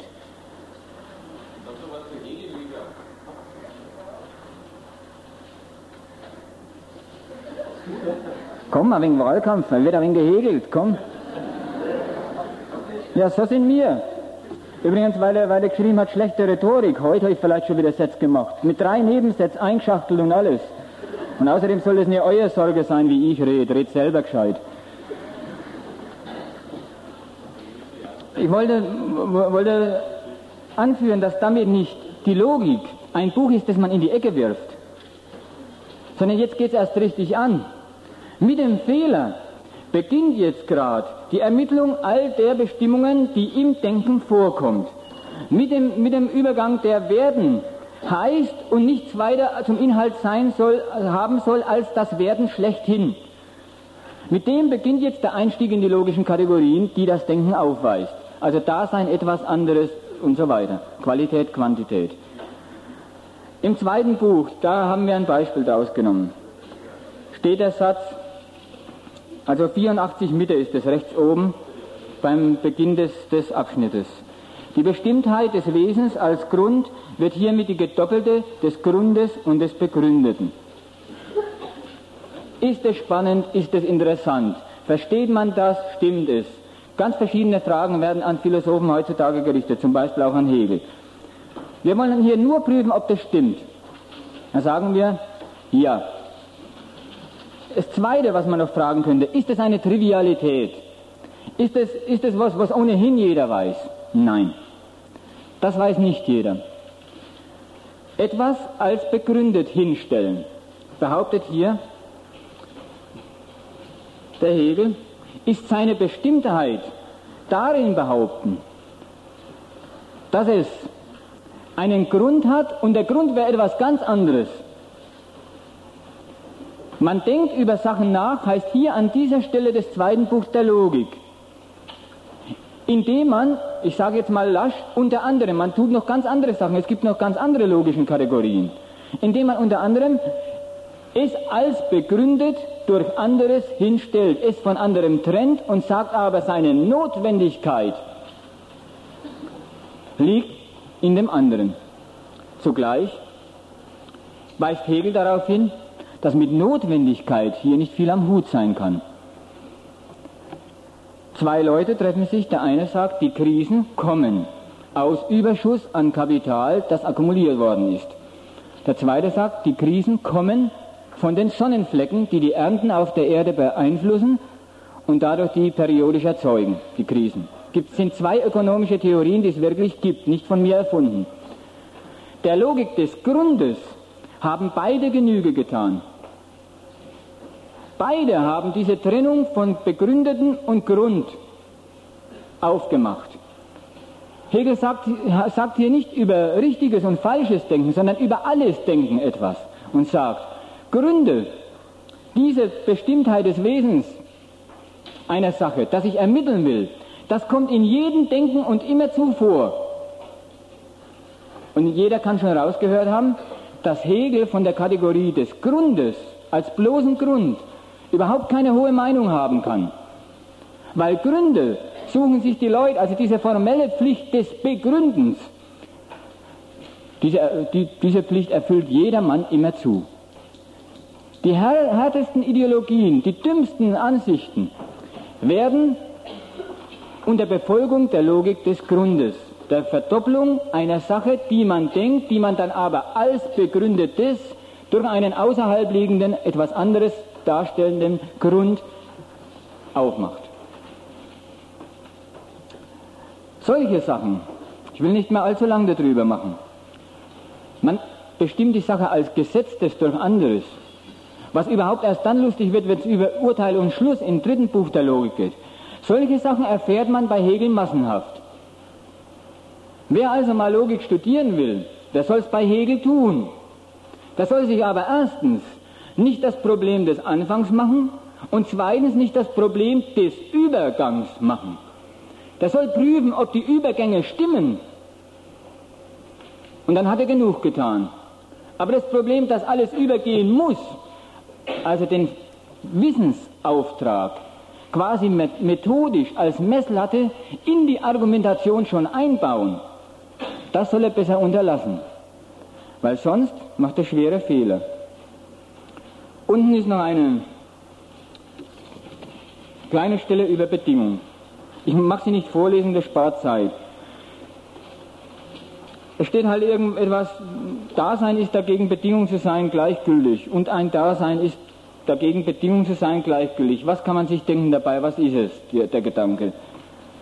Mit Bedingungen wird immer zu argumentiert. Von jedem in der Wissenschaft immer zu. Es gibt sogar ganze Theorien über eine Sache die in der Aufzählung ihrer Bedingungen bestehen. Dass das keine richtigen Theorien sein können, könnte einer, der noch fähig ist und willens ist, Hegel zu studieren, sofort raushaben. Denn aus Bedingungen folgt nicht Notwendigkeit. Hier, so ausgedrückt, die Formbeziehung des Grundes oder ein Dasein ist dagegen Bedingung zu sein gleichgültig. Ich sage es für, für Ungeübte, Einfach an Beispielen aus der heutigen Wissenschaft. Was soll nicht alles die Bedingung dafür sein, dass ja, in der Soziologie die Gesellschaft funktioniert? Die Sprache, die Kommunikation, na, manchmal auch was Ökonomisches. Die, Bedingungen, die Bedingungsreihen in der modernen Wissenschaft sind unendlich. Sie bringen eines nicht zustand, worauf Hegel angekommen wäre in solchen Fragen. Die Notwendigkeit. Eine Sache ist dann erklärt, sagt er, wenn ich die Notwendigkeit aufweise. Dazu gehört auch, dass ich ihre Bedingungen kenne. Aber umgekehrt stimmt's nicht, dass ich ihre Bedingungen aufzähle. Da, da kann ich mich schnell in einem Wust von Gleichgültigkeiten gegen die Bestimmung der Sache verlieren. Nochmal, es ist durchaus eine Bedingung von Wissenschaft, dass die Wissenschaftler was zu essen haben und nicht sterben. Warum sage ich das? Erfindung? Nein. Die Theorie, was ist Wissenschaft? Aufgemacht durch die Aufzählung ihrer Bedingungen, sei es als Wissenssoziologie oder Erkenntnistheorie, die gibt es längst. Man weiß aber nichts über Wissenschaft, ihre Tätigkeit, ihre Leistung. Wenn man aufzählt, ohne was alles die Wissenschaft gar nicht ablaufen könnte. Das sind immer falsche Theorien. Hier habe ich das nur eingebracht als Beleg dafür, dass Hegel in der richtigen Bestimmung von logischen Kategorien, in der Bestimmung ihrer, ihrer Leistung, also in der Bestimmung, was macht man, wenn man denkt über etwas, durchaus einen Haufen richtige Sachen erklärt. In der Hochschulzeitung ist jetzt wieder ein Beispiel. Die Brutalität ist zwar ein hartes Wort, ich will es nicht übertreiben, aber brutal im theoretischen Sinn meine ich damit. Mit der Professoren wie Spähmann, Henrich und so weiter, mit Sachen wie Bedingung, Kausalität und so weiter umgehen, zeugt davon, dass sie ihren Hegel vielleicht unterstrichen haben, aber nie ein Wort kapieren wollten davon. Da kommt in einem und demselben Satz Bedingung, Kausalität, Zweck und Mittel. Drei Verhältnisse, die an ganz anderen Stellen der Logik stehen beim Hegel, sage ich jetzt mal, oder die ganz andere Verhältnisse meinen. Gleichbedeutend vor. Wir haben deswegen auch dann noch was zu bieten im Bereich der moralischen Philosophie über Zweck und Mittel. Ich nehme es vielleicht vorweg. Die, die Redeweise, zum Beispiel Du argumentierst hier so reflexionslos. Oder das ist doch reflexionslos. Ganz locker wird es gesagt. Was Reflexion ist, das kann man im zweiten Buch der Logik erfahren. Das ist Beziehung auf anderes, ist die Eigenart einer erkannten Sache. Scheint einfach zu sein, hat aber mit dem moralischen Vorwurf, reflektier doch mal, reflektier doch mal, nichts zu tun. Noch anders. Der Zweck heiligt die Mittel, heißt das Beispiel vom Hegel dann auf der anderen Seite. Hegel kann einen aufklären darüber, dass diese Redeweise sowohl das Dümmste ist, was da kommen soll, kann. Die hat auch nichts mit, mit Verständnis, mit Einsicht in das Verhältnis von Zweck und Mittel zu tun, sondern es ist eine moralische Absicht, die hier äh, angegeben wird. Zweck und Mittel verhalten sich zueinander wie Zweck und Mittel, sagt Hegel. Das ist eine Trivialität. Das Mittel ist bestimmt zu dienen, und deswegen hat es auch die Eigenart.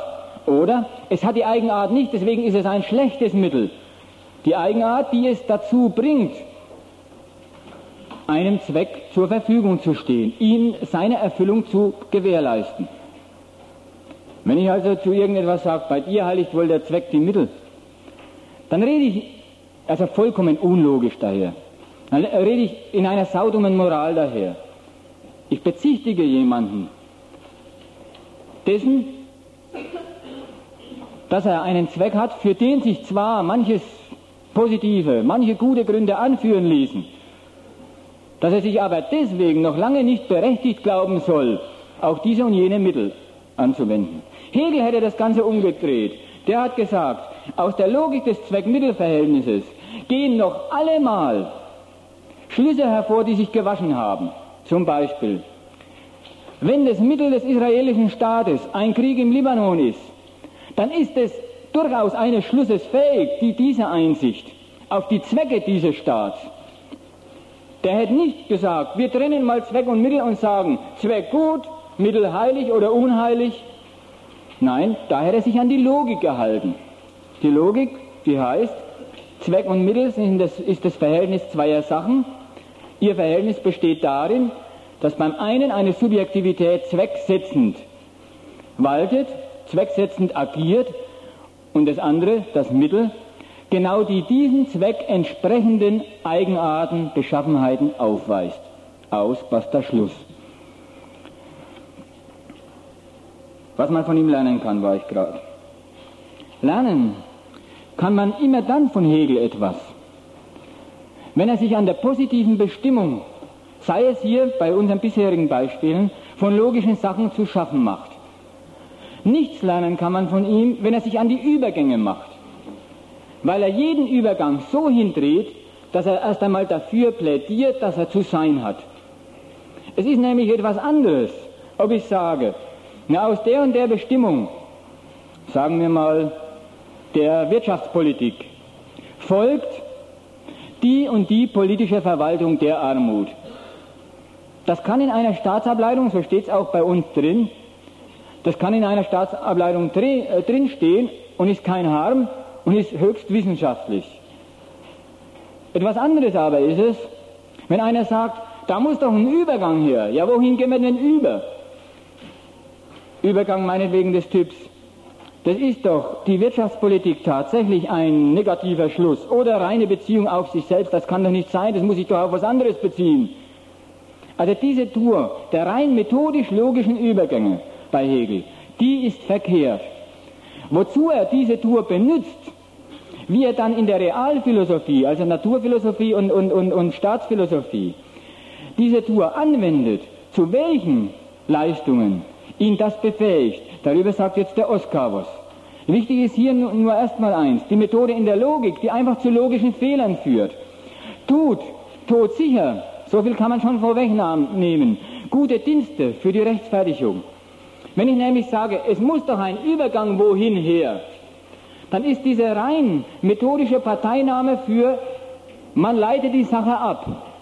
Ein Plädoyer, auch für das Suchen, jetzt nicht von Gründen, sondern von guten Gründen. Dafür, dass die abzuleitende Sache so und nicht anders beschaffen ist. Das will der Oskar jetzt am Dings erläutern, am Eigentum und an der Moralität bei Hegel, wo wieder zwei Beispiele nebeneinander gestellt sind, wo auf der einen Seite der Fehler krass dort steht, auf der anderen Seite Erkenntnis pur zur Verfügung steht, nämlich richtige Einsicht in die Natur der Moralität, des Gewissens, der Heuchelei. Machen wir das doch.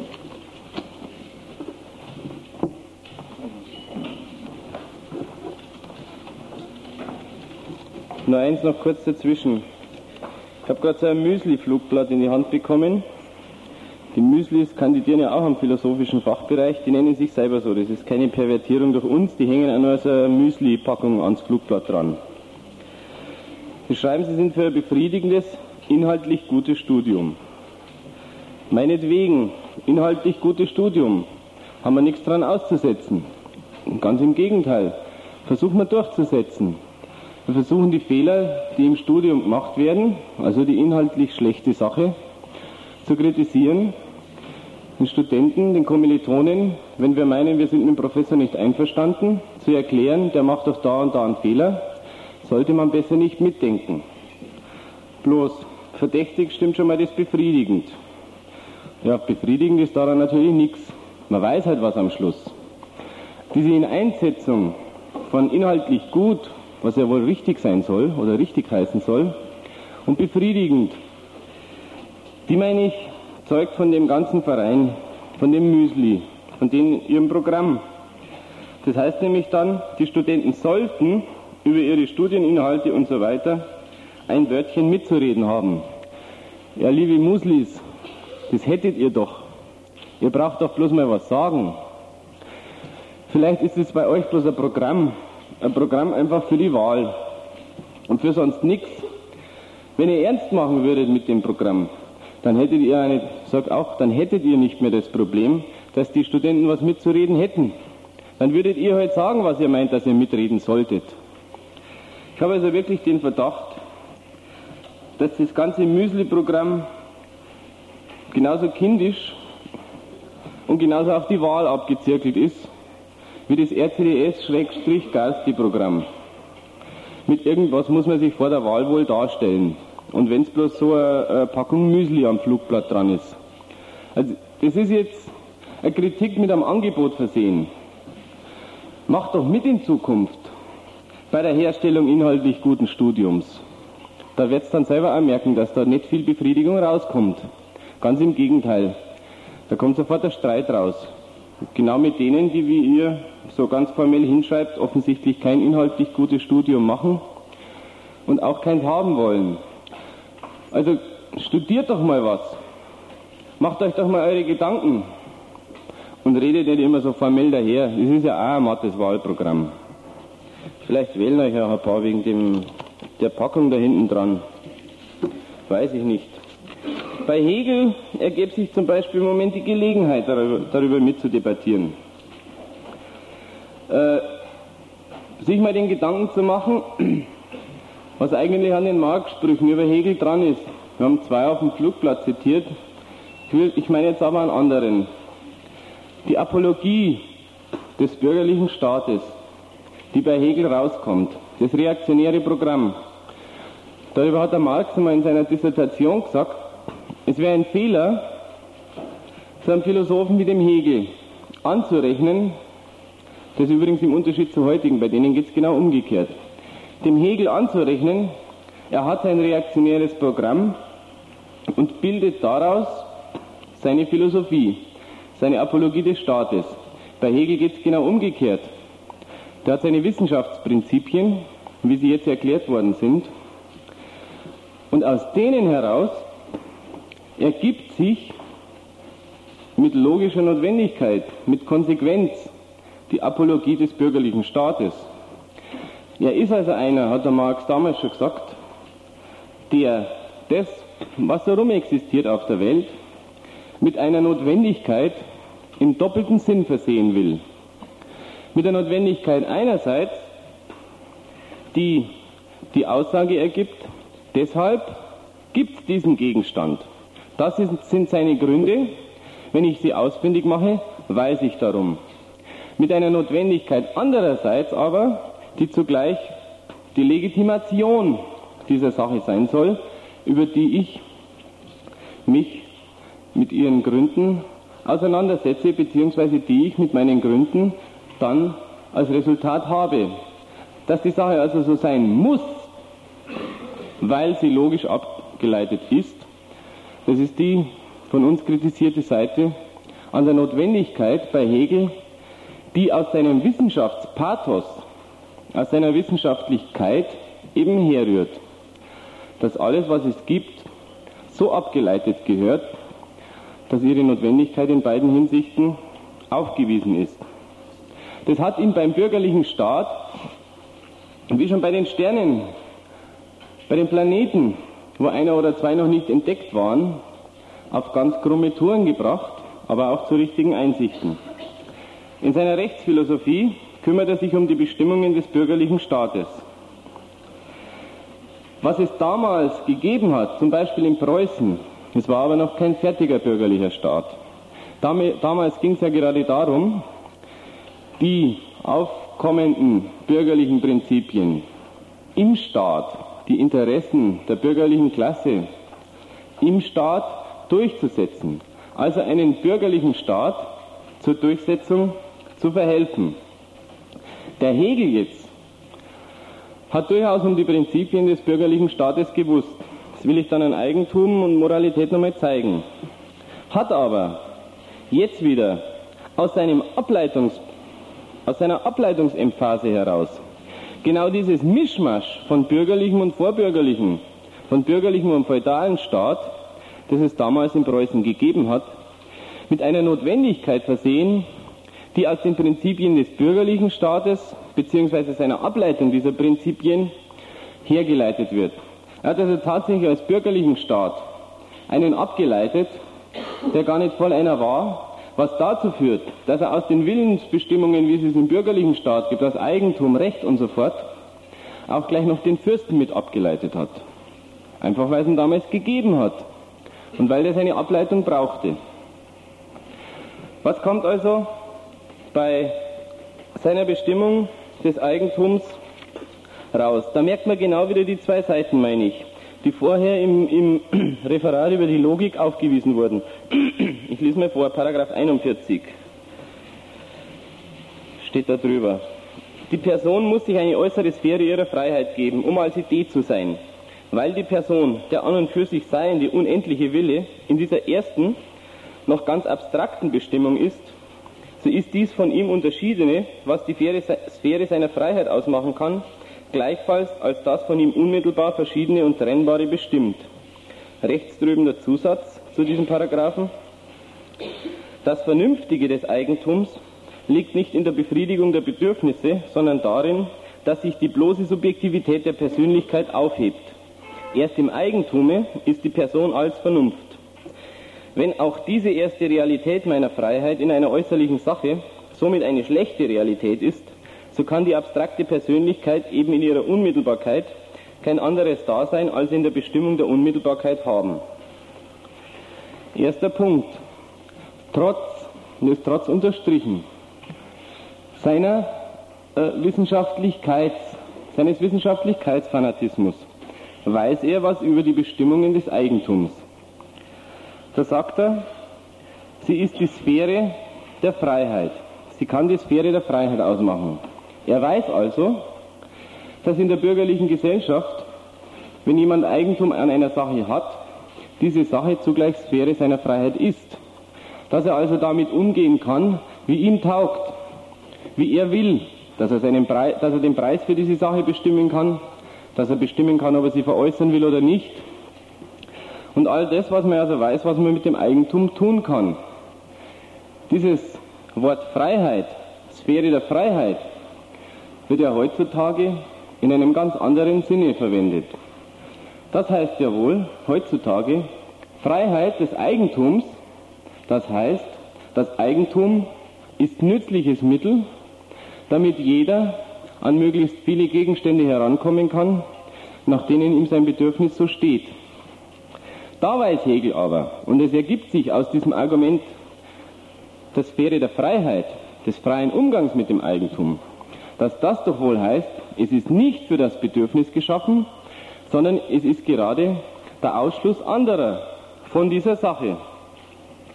Also, das Vernünftige des Eigentums liegt nicht in der Befriedigung der Bedürfnisse, sondern darin, dass sich die bloße Subjektivität der Persönlichkeit aufhebt. Das heißt also, es ist philosophisch formuliert, heißt im Klartext, dieses freie Umgehen mit der Sache, die Subjektivität, das Moment der Subjektivität, das am Eigentum dran ist, ist zugleich der Ausschluss der Allgemeinheit des Eigentums. Es ist also gerade eine Sache, die mir gehört, eine, die eben mir gehört und von der alle anderen ausgeschlossen sind. Dieser prinzipielle wechselseitige Ausschluss im Eigentum, den Hegel da weiß und den es in der bürgerlichen Gesellschaft gibt, in Parenthese, es ist doch ein Unsinn, ausgerechnet den Ausschluss von den Gegenständen als Mittel zum Herankommen an die Gegenstände zu betrachten. Der logische Fehler der modernen Nutzentheorie also. Das also, was Hegel weiß über das Eigentum, Sphäre der Freiheit mit, im Umgang mit der Sache und damit Ausschluss, wechselseitiger Ausschluss voneinander, wie leitet er den jetzt ab? Das steht ganz am Anfang in Paragraph 41. Weil die Person, der an und für sich seiende unendliche Wille, in dieser ersten, noch ganz abstrakten Bestimmung ist, so ist dies von ihm unterschieden und so weiter.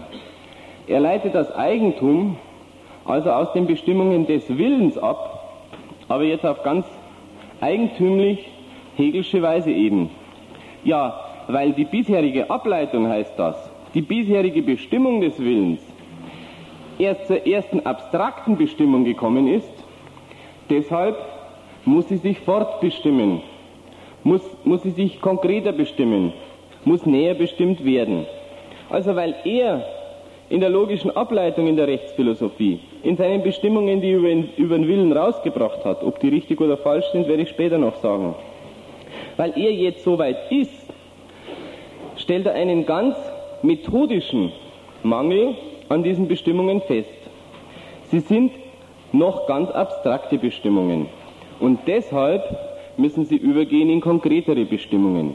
Nicht, weil die Bestimmung so und so ist, weil der Wille so und so beschaffen ist, sagt er hier an der Stelle, gibt es den Übergang zum Eigentum, sondern weil die Bestimmung noch einen Mangel hat, nämlich den, dass sie noch nicht weiter ist. Und das ist also ein sehr tautologisches Verfahren, das sich aus dieser Ableitungsfummelei ergibt. Denn wie geht in die Aufhebung dieses Mangels? Na, indem genau vom Resultat her, das Eigentum ist hier noch nicht abgeleitet, darin besteht der Mangel dieser Bestimmung, dem also vom Resultat her gedacht wird und gesagt wird, die Aufhebung des Mangels besteht dann genau in dem, was ich, in der Herstellung dessen, was ich als Mangel an dieser Bestimmung feststelle. Das ist also auch wieder ein negativer Übergang, weil an den ersten Bestimmungen, abstrakten Bestimmungen des Willens etwas noch nicht dran ist, aber etwas dran gehört, ist so richtig die Methode dieses Übergangs. Deshalb muss was dran kommen. Und das ist dann das Eigentum. Hier ist auch wieder die, ich sag's mal auf, auf Revi, Terminologie. Diese Dialektik von Idealismus und Materialismus bei Hegel kommt auch an der Bestimmung des Eigentums wieder ran, raus. Dieses einerseits, diese idealistischen Übergänge aus dem, aus der Überlegung, es muss ein Übergang her, und dieses es muss ein Übergang her zum Argument für einen Übergang gemacht, ist die idealistische Seite. Das Wissen, das dabei rauskommt, ist die theoretisch materialistische Seite daran. Sich die Gegenstände so anschauen, so auf den Begriff bringen, wie sie eben sind, das Interesse durchaus haben, zu wissen, um was es sich bei dem handelt, worüber ich mir Gedanken mache, das bringt bei Hegel immer richtige Bestimmungen hervor, so eben auch die richtige Bestimmung des Eigentums. Man sieht also auch, muss nochmal einen, einen, einen kleinen Zusatz zum Wahlkampf machen. Eine Kritik, die man so an einem Gedanken vorbringt, oder das Interesse an einem richtigen Gedanken, so wie wir unsere Agitation in den Seminaren betreiben, das hat doch zunächst einmal noch überhaupt nichts damit zu tun, von woher unsere Gegner die Argumentation gegen uns führen. Nämlich damit, dass sie wissen, dass wir Kommunisten sind. Man sieht hier ein ganz bürgerlicher Mensch, ein reaktionärer Mensch, ja, ein, ein, ein Apologet der Religion und des Fürstentums, kommt durchaus auf richtige Gedanken. Man sollte also mal für die, die sich teilweise gestört fühlen durch unsere Argumentation in den Seminaren, mal die Sache einfach von der anderen Seite her betrachten. Warum ist es denn nicht einfach eine Hilfe, wenn jemand sich in einem Seminar meldet und sagt, ich meine, es wäre anders, der Gedanke ginge ganz anders. Gut, das nur zu diesen Anfeindungen, denen wir uns ausgesetzt sehen und die ganz einfach in dem kindischen Bedürfnis bestehen, halt im Wahlkampf ein bisschen was loszumachen. Hegel, habe ich gesagt, weiß einiges über den bürgerlichen Staat und hat zugleich das Bedürfnis, wie Marx sagt, anstelle der Logik der Sache die Sache der Logik vorzutragen. Also immer sein Wissen so miteinander zu vermitteln, dass es sich aus dem rein logischen Bedürfnis verdankt. Er weiß auch sehr viel über etwas, worüber sich die moderne Moralphilosophie immer wieder verbreitet, nämlich über Gewissen, über Selbstverantwortung, über Moralität. Es ist schon mal eines Gedankens würdig, dass der Hegel in seiner Gliederung der Rechtsphilosophie die Moralität, das moralische Bewusstsein und die ganz einfach in dem kindischen Bedürfnis bestehen, halt im Wahlkampf ein bisschen was loszumachen. Hegel, habe ich gesagt, weiß einiges über den bürgerlichen Staat und hat zugleich das Bedürfnis, wie Marx sagt, anstelle der Logik der Sache die Sache der Logik vorzutragen. Also immer sein Wissen so miteinander zu vermitteln, dass es sich aus dem rein logischen Bedürfnis verdankt. Er weiß auch sehr viel über etwas, worüber sich die moderne Moralphilosophie immer wieder verbreitet, nämlich über Gewissen, über Selbstverantwortung, über Moralität. Es ist schon mal eines Gedankens würdig, dass der Hegel in seiner Gliederung der Rechtsphilosophie die Moralität, das moralische Bewusstsein nach dem Recht hinschreibt.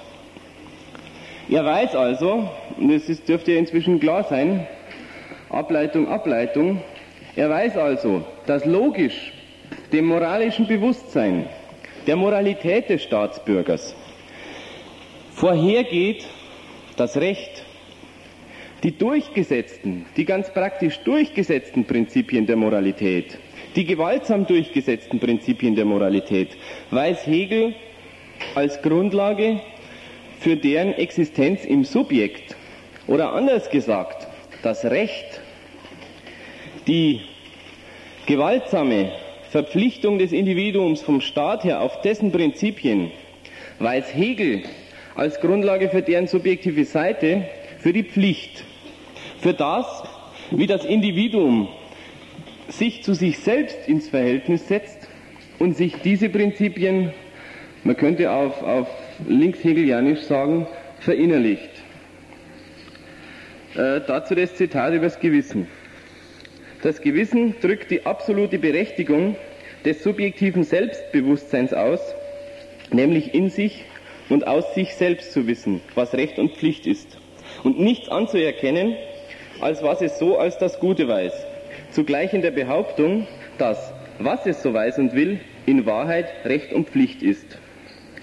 Das Gewissen ist als diese Einheit des subjektiven Wissens dessen, was an und für sich ist, ein Heiligtum, welches anzutasten Frevel wäre. Erster Punkt, das war das Argument, das ich vorher gesagt habe. Das Gewissen ist also das Verhältnis, das das Individuum zu sich selbst aufmacht, in zwei Seiten.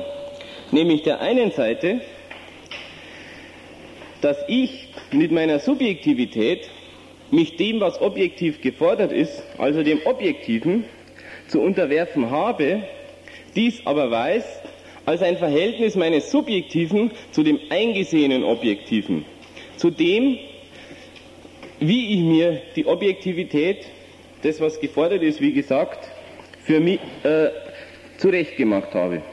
So lobt er das Gewissen. Als solches ist es heilig.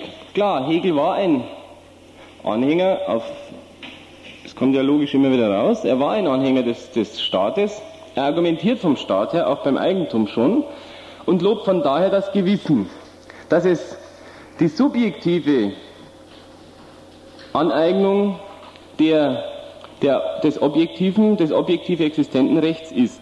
Bloß, an dieser, dass es das rein subjektive Verhältnis dieses Objektiven zum Subjektiven ist, das macht Hegel sehr skeptisch. Und es gibt einen Übergang zur Heuchelei.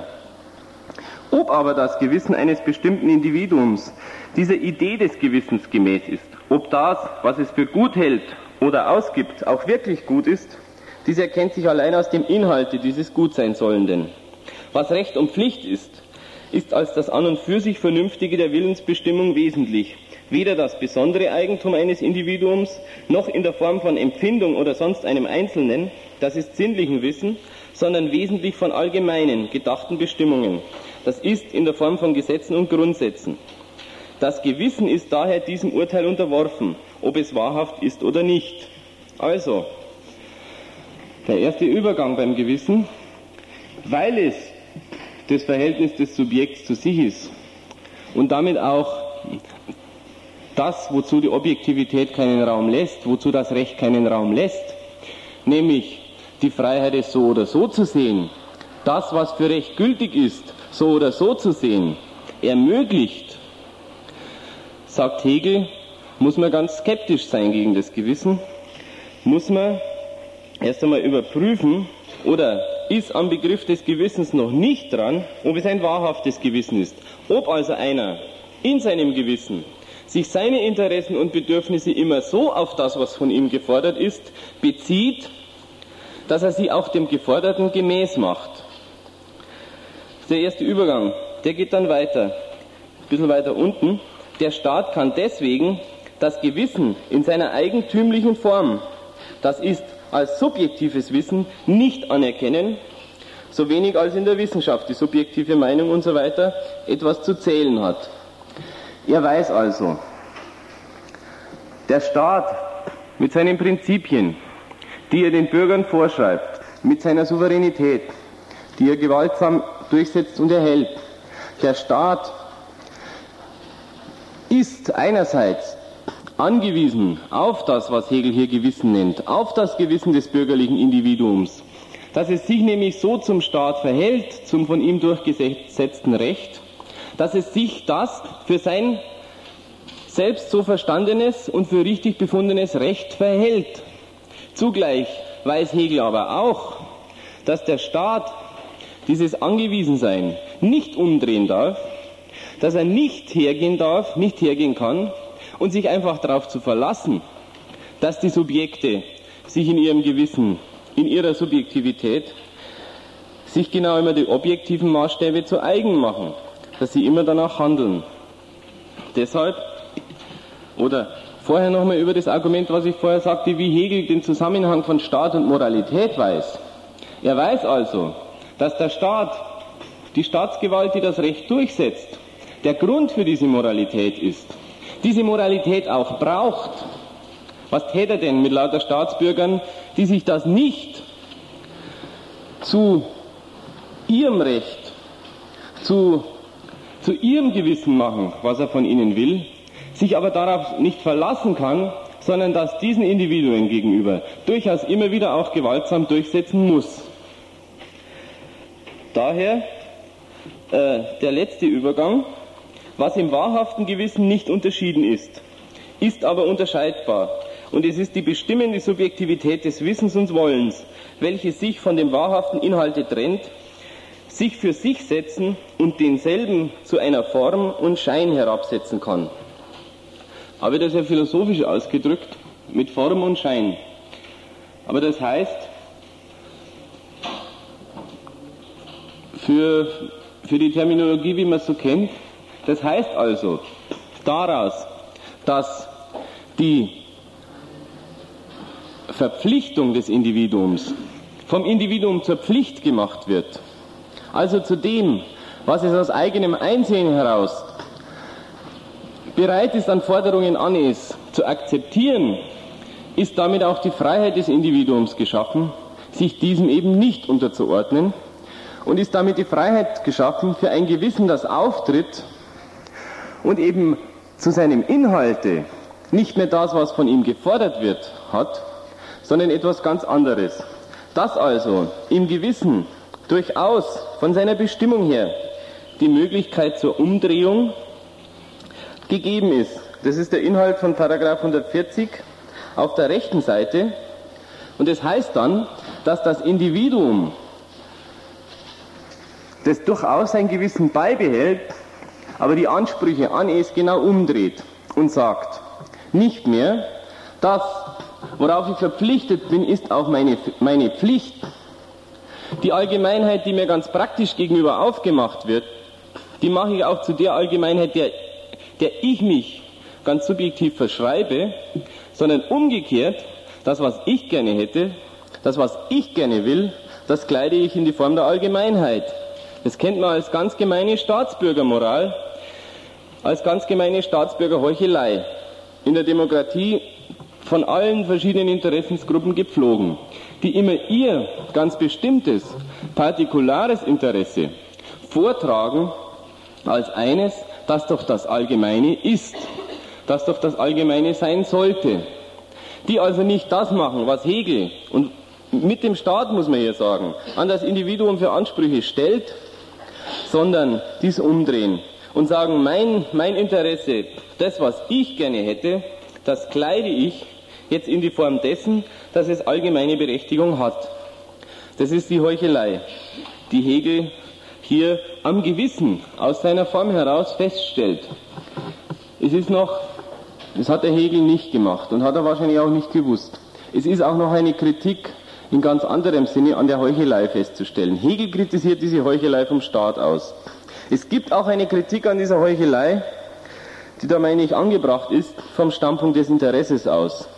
Denn auch das Interesse, wenn es sich als solches vorträgt und legitimiert, dass Allgemeinheit besitzen soll, das doch allgemeine Rechtfertigung beansprucht, gibt sich darin zugleich auch immer selbst wieder auf.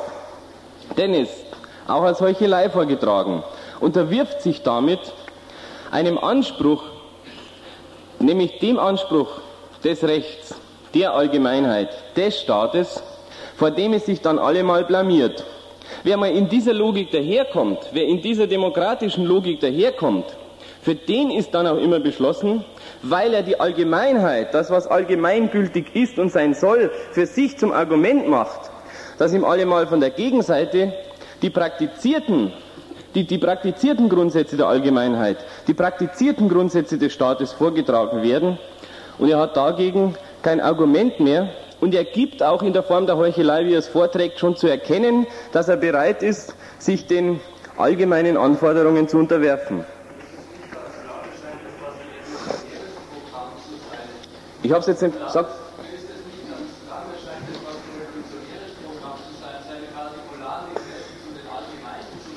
Richtig.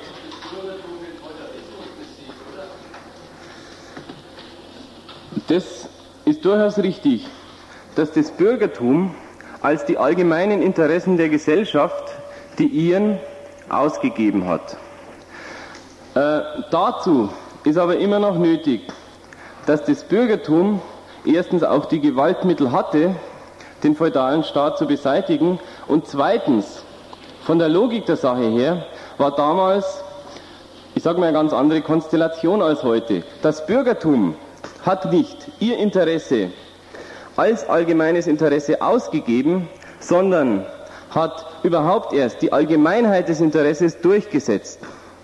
Im, im Feudalstaat, in dem es kein allgemeines Interesse gab, dem jeder, jeder Bürger, den es ja auch in der Form nicht gab wie heute, unterworfen war, äh, dagegen hat das Bürgertum gesagt, ich setze überhaupt erst das allgemeine Interesse durch und hat dies sehr gewaltsam durchgesetzt. Ein revolutionäres Programm gegen den Feudalstaat, ja, aber zugleich ein Programm, das dann auch im durchgesetzten bürgerlichen Staat, in der durchgesetzten bürgerlichen Gesellschaft zugleich jeden auf diese Allgemeinheit verpflichtet. Es war also ein revolutionäres Programm, nicht im Sinne dessen, wie man Allgemeinheit idealistisch vielleicht mal gern versteht, dass dann jeder auch mit seinem Nutzen am besten fährt, sondern ein revolutionäres Programm für den bürgerlichen Staat, wie in der Hegel auch begriffen und hingeschrieben hat, in dem das allgemeine Interesse existiert und dem jedes individuelle Interesse zu unterwerfen ist. Also meine Kritik an der Heuchelei, mein Privatinteresse ist durchaus koinzident, ist das eigentlich allgemeine Interesse, gilt daran auf der Basis eines durchgesetzten Allgemeininteresses, vor dem das Interesse des Individuums allemal alt ausschaut, weil es auf es nicht ankommt, immer noch mit dem Ideal des Allgemeininteresses zu argumentieren weil davor sich dann eben jedes individuelle Interesse, ja, es schaut logisch alt aus. Denn es, es sagt ja, dass es ihm nicht auf die Individualität des Interesses ankommt und es schaut praktisch alt aus, weil es eben, wie ich schon gesagt habe, erstens zu erkennen gibt, sich dem allgemeinen Maßstab zu unterwerfen und nur mit einem Ideal des allgemeinen Maßstabs kontert und zweitens auch ganz praktisch gewaltsam ihm gegenüber das allgemeine Interesse der Gesellschaft ja durchgesetzt ist und wird.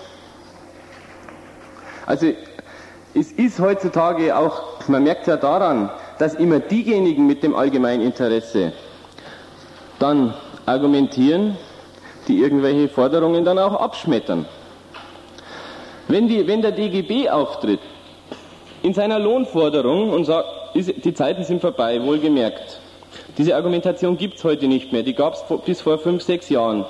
Und sagt, im Interesse der Wirtschaft, im allgemeinen Interesse der Wirtschaft ist es nötig, dass die Käufer so viel Geld haben, und die Käufer sind nun mal die Arbeiter, die wir vertreten, dass der Wirtschaft auch, auch alles Mögliche abgekauft wird und sie damit floriert, dann gibt der DGB erstens zu erkennen, dass ihm die Interessen seiner Mitglieder nur als Mittel für ein anderes Interesse gelten, nämlich das Allgemeininteresse der Wirtschaft. Und kann dagegen die Wirtschaft auch ganz logisch konsistent argumentieren und sagen, wenn es schon auf mein Interesse ankommt, das bestimme ich allemal selber am besten, nämlich so, dass die Löhne möglichst niedrig sind, weil dann die Profite hoch sind. Man merkt also, wer mit einem solchen, mit einer solchen Argumentation antritt und Forderungen stellt, der ist damit auch zugleich am Arsch. Und er tut dann auch nichts für seine Forderungen. Denn er stellt sie ja auf als Berechtigte, als im Maßstab des Allgemeingültigen durchaus angesiedelt und berechtigt. Gut.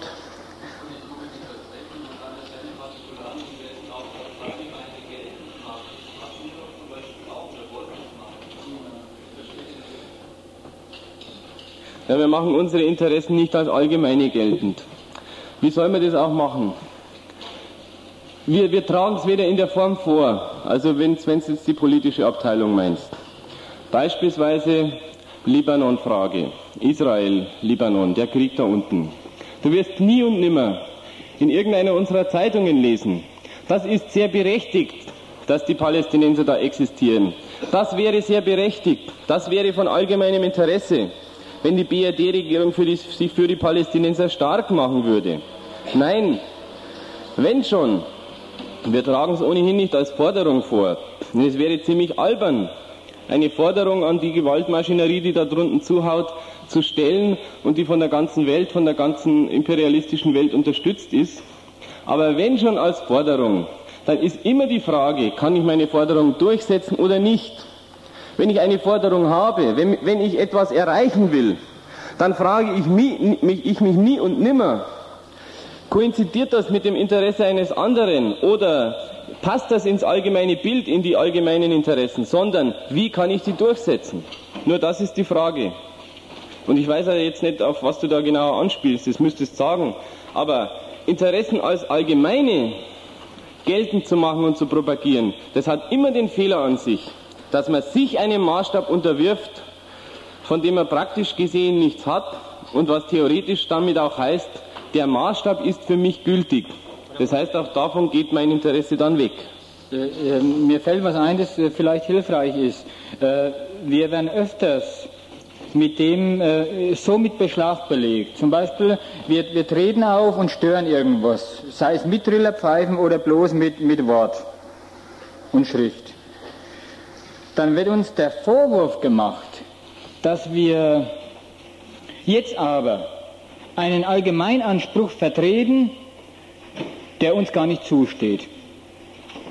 Und da gilt rein formell erst einmal die Antwort vom Oskar, die heißt, wann haben wir das jemals getan? Wir wollen bestimmte Sachen und für die stimmen wir grad. Immer wo es geht, dann tun wir es. Aber doch nicht. Das wäre zu aller, aller Leute Besten. Wir wissen doch, gerade auch in Bezug auf, wie die Gastis uns kritisieren, da äh, ist der Vorwurf in dem Flugblatt, der, der geht in die Richtung. Äh, wir würden in unserem Blatt, also in, in unseren Zeitungen und sowas, unsere eigenen Begegnungen mit einer feindlichen Welt, hier an der Uni ist jetzt die Spezialität, schön färberisch darstellen, das soll mir einmal einer nachweisen. Wenn wir darüber berichten, wie wir zum Beispiel abgeblitzt worden sind, bei der Kriegsagitation im letzten Wintersemester, wo wir gesagt haben, hey Leute, habt ihr denn nichts Besseres zu tun, als falsche Theorien anzuhören? Merkt ihr, was im Moment läuft draußen außerhalb der Uni?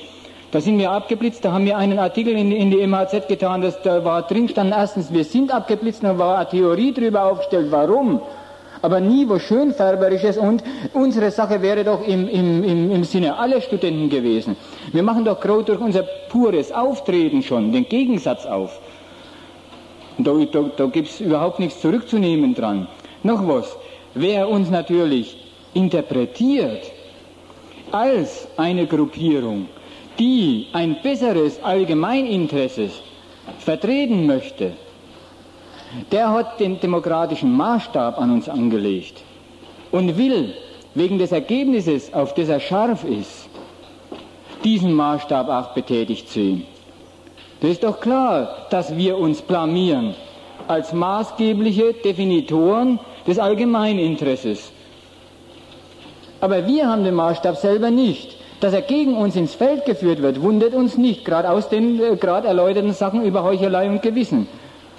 Wir beugen uns dem Maßstab nicht, ist wenn überhaupt unser Argument. Denn im Namen des Allgemeininteresses, ach, da werden so viele Sachen gemacht, gegen die wir gute Gründe ins Feld führen können. Also so billig ist es eigentlich bloß. Nein, wir wollen kein besseres Allgemeininteresse. Es ist nämlich immer ein wenig verdächtig und gehört in die Logik der Heuchelei und der Moral rein sich selber zum Anwalt all, all der, der, der ganzen Umgebung zu machen.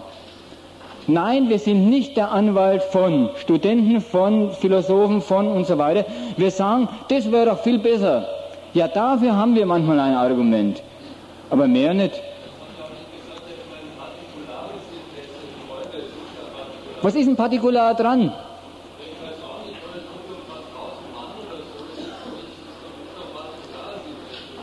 Ja, aber pass auf, das Interesse, das wir haben, könntest du doch lässig kennzeichnen. Durch vier, fünf äh, Sachen, die dir schon eingefallen sind im Laufe der Lektüre oder der Begegnung mit uns. Warum meinst du, dass Partikular eine Eigenschaft unseres Interesses wäre? Überleg mal, was für einen logischen Schnitzer du da machst. Das ist doch gar keine Eigenschaft. Nein.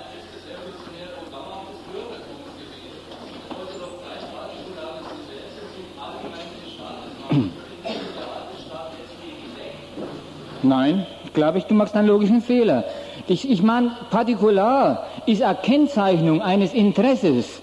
Nur dann, wenn du da einen Vergleich nimmst, nämlich einen Vergleich jetzt meinetwegen zwischen uns und dem, was die Umgebung will, dann ist Partikular, muss da mal, ich weiß nicht, wie du das fertig denkst, aber ich, ich mache da mal den Vorwurf. Denkst du nicht auch bei Partikular ein kleines Minus dazu? Stimmt. Siehst, das meine ich. Partikular ist das Interesse vom Schmidt genauso. Das Interesse von jeder Oma ist partikular oder andersrum richtig aufgelöst hast. Partikular ist nie eine Inhaltsbestimmung für ein Interesse. Das ist immer nur der politische Vergleichsmaßstab, der an etwas angelegt wird. Kommt einer daher und will was und dann wird, wird er abgeschmettert. Nicht. Ich verweigere dir die Zusage, den Zuspruch zu deinem Anliegen, weil ich habe ein anderes und so weiter oder deins ist grundverkehrt. Das nützt mir nichts. So redet doch keiner mit dem anderen heutzutage, sondern es wird ihm gesagt, weil bloß, minus, partikular, deswegen nicht berechtigt. Und da, da, da haben wir einen Vorschlag, gerade jetzt für die Studenten auch. Ja, die sollen sich das abschminken, die sollen sich das nicht bieten lassen. Die sollen entweder, ist mein Interesse eins, für das es gute Gründe gibt, anderen das mitzuteilen, schließt euch an, macht auch sowas, denkt auch mal so, und dann, dann oder mir verfährt überhaupt ganz anders. Nein, die Gründe sind logisch immer allgemein, aber die sind keine Moral des allgemeinen, der allgemeinen Wohlfahrt. Die allgemeine Wohlfahrt ist ein guter Grund, die immer die andere Seite, äh, den immer die andere Seite ins Feld führen kann. Zum Beispiel äh, äh kann dir Folgendes passieren, vielleicht leuchtet das ein. Du vertrittst irgendwas wie wir. Also jetzt nicht Philosophie, Logik, sondern irgendwas Politisches, was Ökonomisches, Geld oder sowas, Geld her, Lohn, war vorhin das Beispiel. Dann wird er entgegengeschmettert, äh, nicht nur das Formelle, das ist bloß partikular und es geht nicht zu vereinbaren mit dem existenten Allgemeinen, sondern da wird er entgegengehalten, wie würdest denn du das machen? Zum Beispiel als Wirtschaftsminister, als Krisenmanager. Und dann, wenn man drauf sagt, ich will doch gar kein Krisenmanager sein, ich will, dass die Krisen gar nicht stattfinden. Ich will, dass die, die, die Sache ganz anders abgewickelt wird. Da wird an Verantwortungslosigkeit attestiert. Opposition ist doch keine Übernahme von ersatzweiser Verantwortung. Das ist doch erst einmal, ich bin nicht damit einverstanden, dass ihr die Sache so abwickelt. Da lasse ich mich doch nicht auf das Programm des Feindes per Vergleich verpflichten, des Gegners, der, der mir gerade nicht passt in seinen Maßnahmen und ihren Wirkungen. Also wir haben kein allgemeines Programm, also zum Beispiel du, du als studentisches Individuum, ich. Ich ver vertrete hier was, du vertrittst hier was. Entweder streiten wir uns oder wir einigen uns. Das, nur dafür sind wir. Aber die Umdrehung, so, Du behältst deine Meinung bei und deine Interessen. Ich behalte meine bei. Und dann sich darauf verpflichten lassen, es müsste doch allgemein, also uns beiden gleichermaßen nützen, was wir wollen. Also der Übergang zum Wir der fiktiv ist. Und dann an dieser fiktiven Messlatte des Wir wird man dann geprüft und dann wird man abschlägig beschieden. Für diese Idiotie haben wir nur den einen Namen, nämlich Heuchelei. Das kann es doch gar nicht geben. Ich, ich, wir gehen nicht davon aus, dass wir ein Programm haben, das all das, was getan wird in der Politik und in der Universität und sonst wo, von uns besser getan werden könnte. Wir sind in der Hinsicht so, äh, so eingestellt, dass wir, dass wir uns lieber den Vorwurf, den idiotischen übrigens, Vorwurf des Zynismus machen lassen, wir hätten gar nichts Besseres. Wir sagen sogar, es besser als dies machen kann man den, den Zweck, den die verfolgen, die jetzt unsere Gegner sind, gar nicht vollführen. Aber wir scheren uns nicht in den Zweck, wir wollen den nicht steigern. Wir wollen den nicht positiv korrigieren. Wir wollen die, die, die Vollführung dieses Zwecks außer Kraft setzen. Das ist was ganz anderes, da lässt er dich nicht mehr auf ein Wir verpflichten. Wenn, wenn ein Student uns fragt, wie haltet ihr es mit unseren Studien, Studienbedingungen, dann kann, können wir ihm nur antworten, das seht ihr doch, wie wir es da, da, damit halten. Wir betrachten uns die Wissenschaft, wie sie läuft, wie euch die Studienbedingungen aufgemacht werden und sagen, woher wir glauben, dass das kommt. Wo wir die Gründe für den, äh, den Kram sehen. Und da sind wir uns immer mit unseren Gesprächspartnern erstmal uneinig, weil die das Problem haben, dass sie den Studienbetrieb als einen ansehen, der doch ihren Bedürfnissen gemäß sein müsste.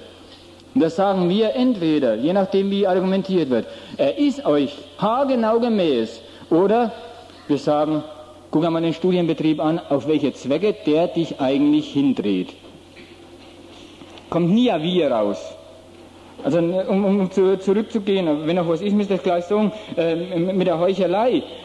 Die Erklärung war doch, die der Hegel liefert, also die jetzt positiv von uns akzeptiert worden ist, ist doch, wenn Leuten das Recht gegeben wird, ihre Pflicht zu tun, machen sie sich die Vorstellung, dass wenn man sie schon lässt, selber darüber zu entscheiden, ihre Pflicht zu tun, ach bisweilen die Rechnung auf, dass sie dann durch ihre ganz spezielle Entscheidung, ihren, ihre ganz speziellen Anliegen, doch als das genehmigte Allgemeine ins Spiel bringen könnten.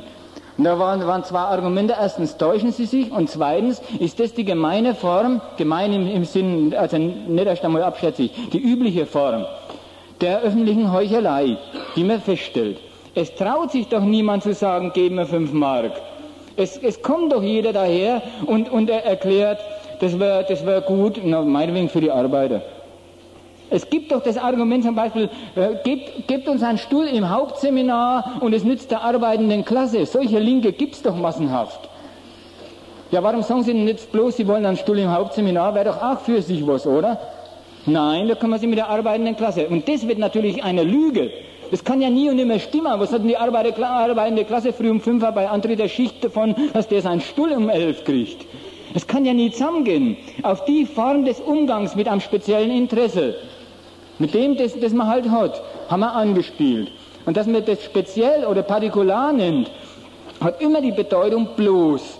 Und diese Zurückweisung, über die ist hier beim Hegel ge, ge, ge, was gesagt worden, der Staat weist Interessen, die er nicht leiden mag, nicht zurück.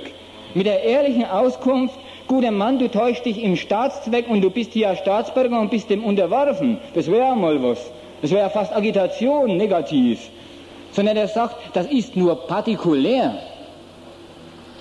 Und bei uns bestimmt die Mehrheit. Und die Mehr Mehrheit hat neulich gewählt.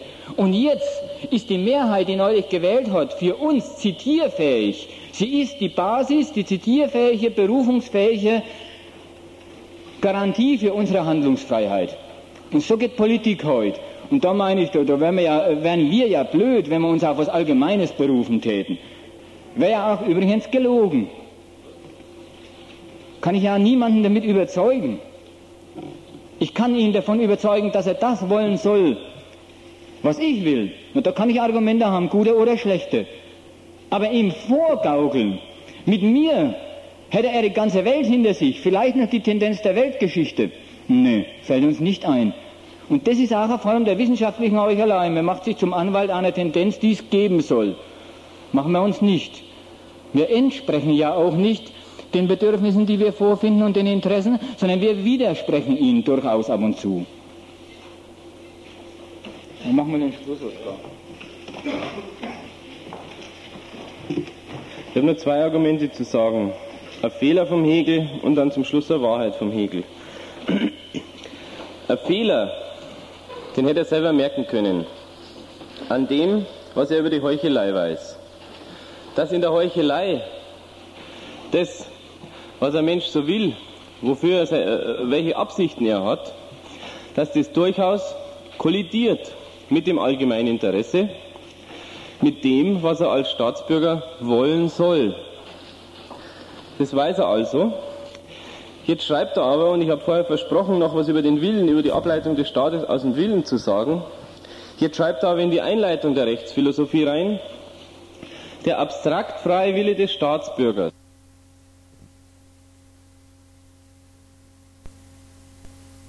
Interesse zu wollen, wäre eine Bestimmung des Willens. Wird sich sogar, müsst ihr dann genauer nachlesen, wegen der Zeit führe ich es nicht mehr so aus, in Paragraphen 5 bis 8, dieser allgemeine Wille ließe sich sogar ableiten aus den konkreten Bestimmungen des Willens, dass der konkret bestimmte Wille immer auch ein beschränkter wäre, weil er eben nur dieses oder jenes will und damit das andere eben nicht ist ein Fehler, das Argument. Man merkt daran, wenn ich nach Italien fahren will in Urlaub, einfach dorthin fahren will, und da sagt der andere, ja, dann fast aber nicht im bayerischen Wald. Da sage ich sofort, du spinnst ja. da will ich ja gar nicht hinfahren. Mir langt doch Italien. Genau die, diese Logik, die will der Hegel beim Willen aber nicht glauben. Dann umgekehrt, weil ich nicht in den bayerischen Wald fahren will, wenn ich nach Italien fahren will, wenn ich mich also auf Italien bestimmt habe, als bewusstes und willentlich dieses äh, äh, äußernde Subjekt, dann hätte darin dieser mein bestimmter Wille seine Schranke.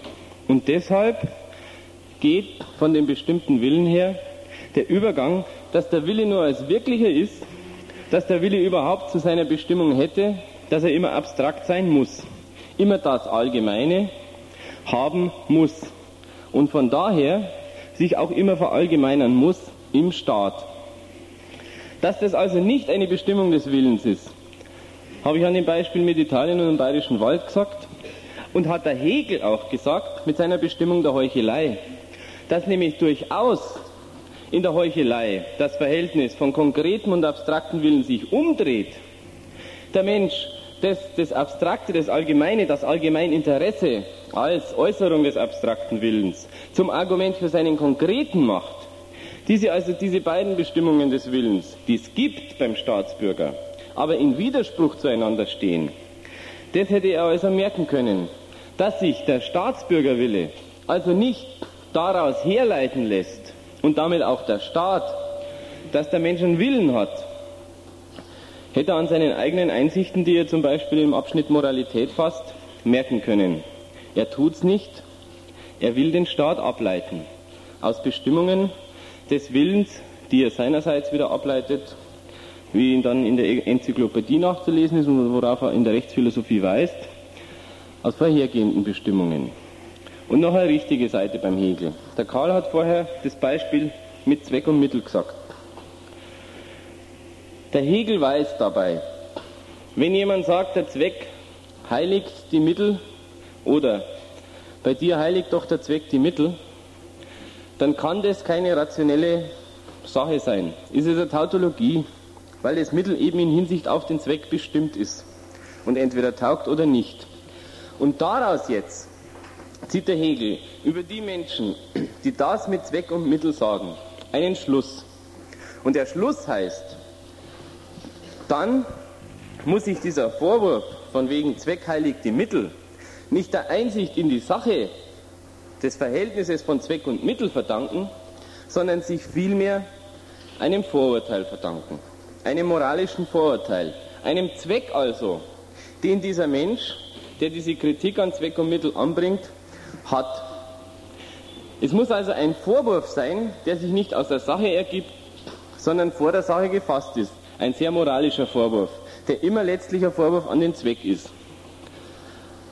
Und genau diese Technik, die machen wir in der Agitation. Wir schließen daraus, wenn Menschen Fehler machen, die sich aus der Sache nicht ergeben können, auf Zwecke, die die Menschen im Betrachten der Sache verfolgen. Wir schließen dabei auf einen praktischen Standpunkt. Nun wird uns das immer als Sauerei vorgeworfen. Der Hegel aber als die Autorität für genau diese Herrschaften, die uns das vorwerfen, immer wieder ins Feld geführt. Da meine ich, wäre doch ein bisschen wissenschaftliche Redlichkeit auf deren Seite auch ganz angebracht.